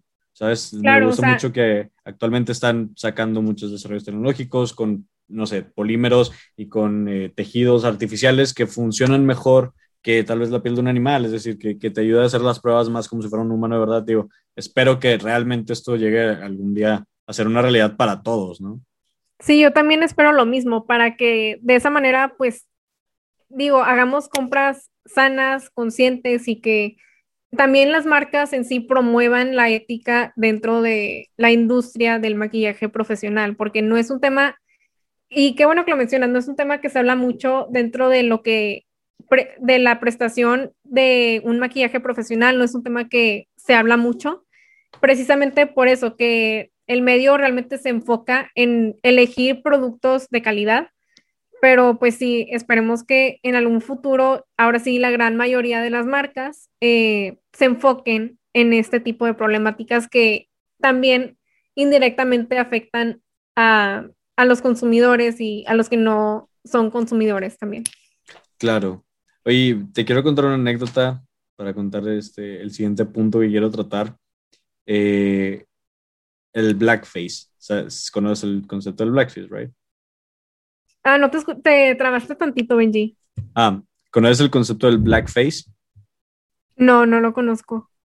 Bueno, para quien no lo conozca igual de la audiencia, en el pasado, eh, cuando se hacían eh, obras de teatro, eh, había gente de raza blanca, pues ya es temas de, de racismo y temas de discriminación y esclavitud, inclusive saliendo de la esclavitud. Había gente que en las obras de teatro se maquillaba de negro totalmente, es decir, se pintaban de negro la cara, se dejaban aquí blanco los labios para representar así como que los labios más grandes, es decir, de una manera burlesca, ¿no? Representar a, la gente de raza negra. Y, este, y fue un tema muy, muy criticado y que actualmente se están, eh, eh, está siendo muy remarcado, ¿no? Hay fotos de, de políticos que antes, eh, vaya, que hay evidencia de que lo hicieron alguna vez, o me acuerdo a este Robert Downey Jr., el actor que en una película, eh, por, por hacer, es que eh, mi pregunta es ahí, ¿dónde, marcas la línea entre ser algo éticamente correcto y algo no? Por ejemplo, tú te acordarás que hace un tiempo participé en una obra de teatro en donde representé a un personaje histórico, un personaje que vaya, para la caracterización del personaje, tenía que hacerme yo más moreno. Es decir, mi color de piel, eh, digo, a lo mejor por estas luces no me veo tan, tan moreno como realmente soy con, con, la luz del sol, pero pues mi piel es aperlada, es, vaya, como un latino normal.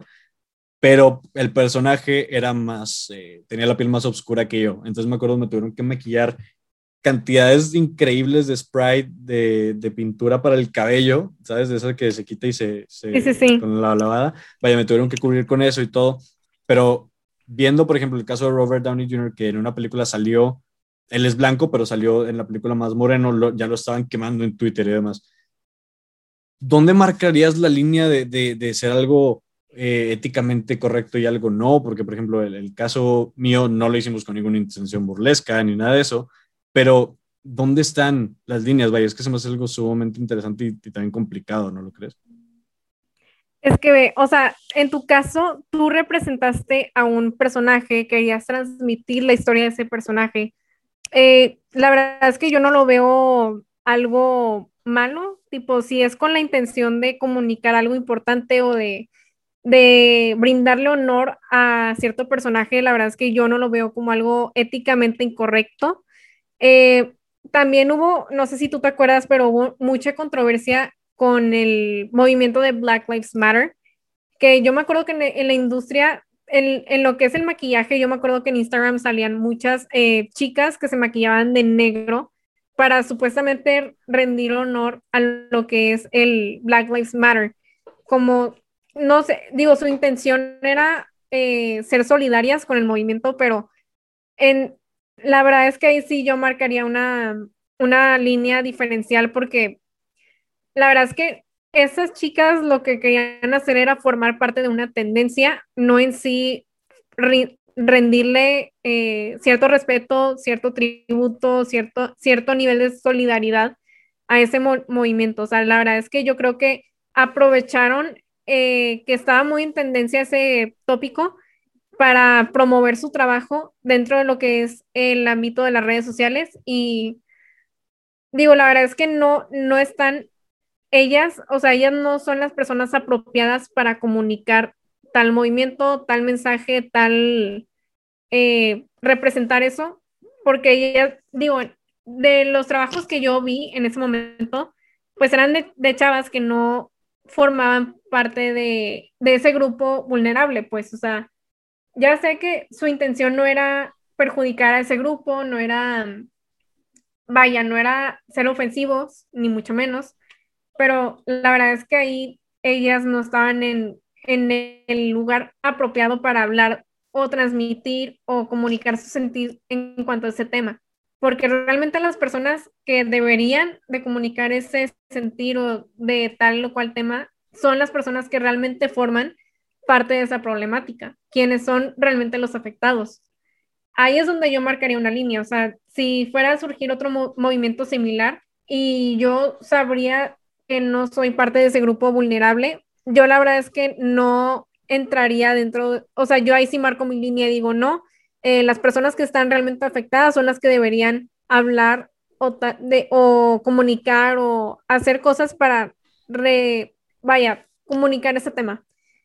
Ahí es donde yo marcaría la línea. Pero en tu caso, en el caso eh, del teatro, eh, ahí tú me presentaste dos situaciones. Una en donde se burlan de un grupo vulnerable, un grupo donde históricamente fue reprimido, fue hostigado. Ahí sí yo marcaría una línea de ética, ok, está correcto hacer esto o está incorrecto hacer esto, aunque sea por dinero. Pero en tu caso, Benji, o sea, tú querías contar la historia de un personaje, o sea, yo no lo veo nada malo porque estás tratando de rendirle un honor y estás tratando de eh, vivir en, o sea, no, no como, o sea, vaya, te estás poniendo en los zapatos de ese personaje con la finalidad de comunicar su historia, que es algo muy distinto, la verdad. Claro, depende mucho. Ay, perdón, perdón. Pero pues sí, la verdad es que te iba a decir que depende mucho de, de cuál sea la intención comunicativa en este caso.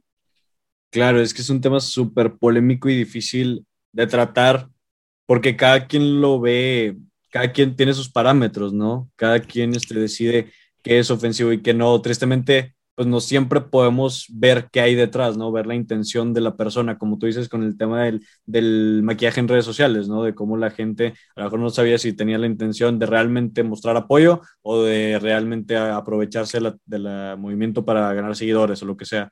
Y e, es que es, es bien difícil determinarlo, es bien polémico y es bien complicado saber cómo qué, va a ser bien tratado, qué no, qué va a ser maltratado, vaya mal visto, eh, en especial en estos temas donde el tema de la, corrección política, el tema de la cancelación, el tema, todos esos temas están muy en boga y es, está muy, muy cañón tratarlo. Sí, digo, la verdad es que son temas muy relativos. digo, si tú me preguntas mi opinión al respecto, pues la verdad es que como maquilladora sí valoraría si vale la pena o no participar en tal proyecto. Igual analizando por completo, pues, la intención comunicativa, qué es lo que buscan reflejar con tal o cual maquillaje. Y pues sí, digo, depende mucho. O sea, en tu caso no lo vi como algo ofensivo, no lo vi como algo que fuese éticamente incorrecto, pero pues por lo mismo, o sea, la intención comunicativa era comunicar una historia. Eh, pues sí, o sea, no era con la intención de ofender, entonces pues no lo veo como algo incorrecto. Claro, es un tema muy, muy difícil de tratar en el que el maquillaje está bastante implicado en, en diferentes áreas. Pues vaya, hay gente que lo usa eh, para transmitir diferentes cosas. Y vaya, esto no lo hago así como para buscar ser de que, para justificarme, no. Quiero ver cómo qué opina la gente, ¿sabes? O sea, de, de esa, de esa acción, qué, qué es lo que opinan. Eh, tal vez, eh, no sé, en un futuro me lo podrían remarcar, que yo aclaro que no fue con una mala intención, pero te digo, tampoco busco así que defenderme, que no, no, por favor. O sea, realmente quiero ver cómo, qué opina la gente, porque es un tema bastante, bastante, eh, que genera mucha reacción. Inclusive he visto cómo la gente critica o vaya, le remarca a la gente tal vez de raza blanca que se va a las playas a broncear porque dicen que quieren aparentar ser de otra raza o que están haciendo apropiación, no sé, cultural. E, es, es difícil, ¿sabes? Sí, es difícil porque, digo, la verdad es que nunca vas a ser feliz a todos, o sea, es muy difícil complacer a todo mundo.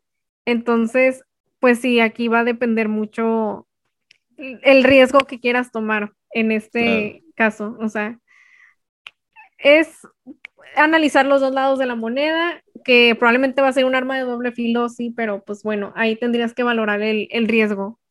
Sí, son nuevos tiempos y pues hay nuevos parámetros, ¿no? Hay nuevas cosas que considerar. Antes eso no pasaba ni por la mente de nadie tomar este tipo de decisiones, pero pues ahora nos tocó, pues sí, pensar dos veces por todo lo que la gente pueda pensar y pues sí, a ver qué, a ver qué pasa con este tipo de, de proyectos, de tendencias y más con el tema que está tan en boga, ¿no? Del, del, racismo, que vaya, es un tema que yo creo que ojalá ya esté de salida. Yo creo que por eso está tan fuerte, porque es lo último. Realmente espero que ya se den cuenta de que no es, vaya, hay cosas más importantes que, que tratar a la gente por su raza, ¿no? O sea, es ridículo.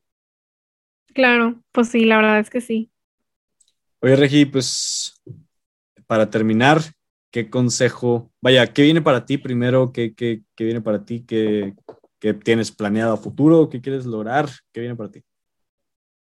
Pues prepararme más, eh, conseguir más, digo, darme a conocer más en el medio profesional, este, expirar más confianza en las personas que vienen a, maquillar, a realizar sus maquillajes conmigo.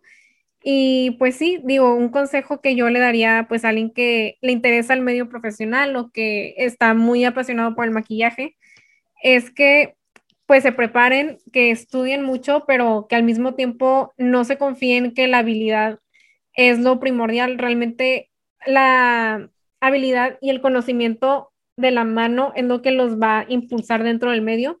Entonces, pues sí, este sería mi único consejo. Aprendan de todo, aprendan de, de sus errores también, porque dentro de este medio también se cometen muchos errores.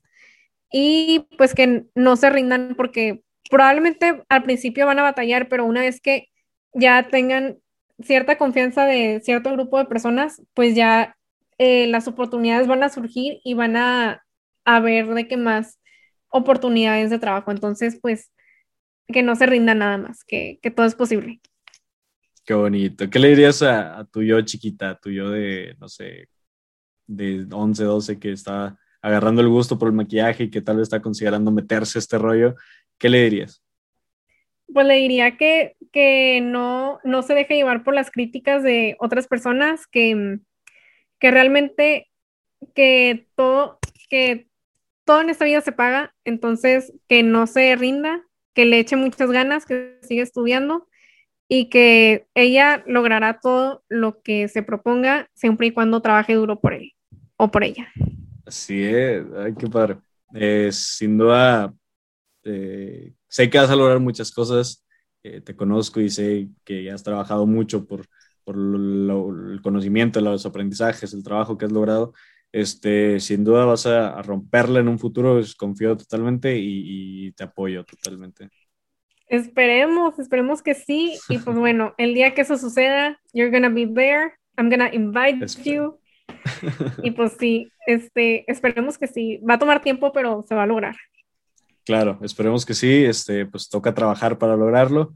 Y Regi, pues muchas gracias por estar aquí, la verdad, gran, gran podcast, este, ya tenía tiempo queriéndote invitar acá y, y al fin se concretó, se logró. Sí, este, se logró.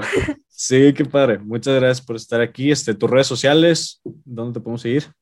En, en Instagram me pueden seguir como Regina2Makeup, si no, pues bueno, ahí... Eh, se los puede escribir Benji en los comentarios o en alguna parte del video. Y pues en TikTok también me pueden encontrar con ese mismo nombre, Regina Does Makeup en inglés. Y sí, esas son las dos redes sociales que tengo en, por el momento. Y pues cualquier cosa, ya saben que me pueden contactar. Y pues muchas gracias a ti, Benji, por invitarme. Estuvo muy padre. Muchos temas interesantes que la verdad es que sí disfruté platicar. Y pues la verdad es que aquí estamos al pendiente de todo. Y pues nada más te agradezco, la verdad. Muchas gracias por tomarme en cuenta. Ya sé que teníamos tiempo queriendo planear esto, pero pues bueno, al fin se logró. Se y estoy muy feliz. La verdad es que estoy muy contenta. Así es, tarde pero seguro. Y no, hombre, a ti muchas gracias por venir, eh, muchas gracias por, por tu tiempo. La verdad, sí, muchos temas muy, muy padres este, y esperemos que, que a la raza les sirva, ¿no? También a ustedes, muchísimas gracias por quedarse. Eh, sigan a Regina en sus redes sociales, de cualquier manera, los links van a estar en la descripción. Síganla, apóyenla, si les interesa el maquillaje, es una gran, gran referente.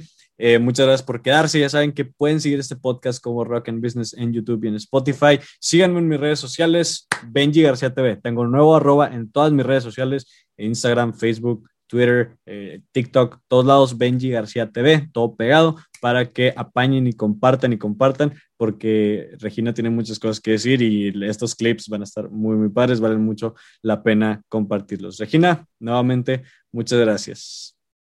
Bye, Benji, mil gracias. See you later. Esto fue Rock and Business, el programa donde creamos arte y hacemos negocio, y nos vemos en la próxima.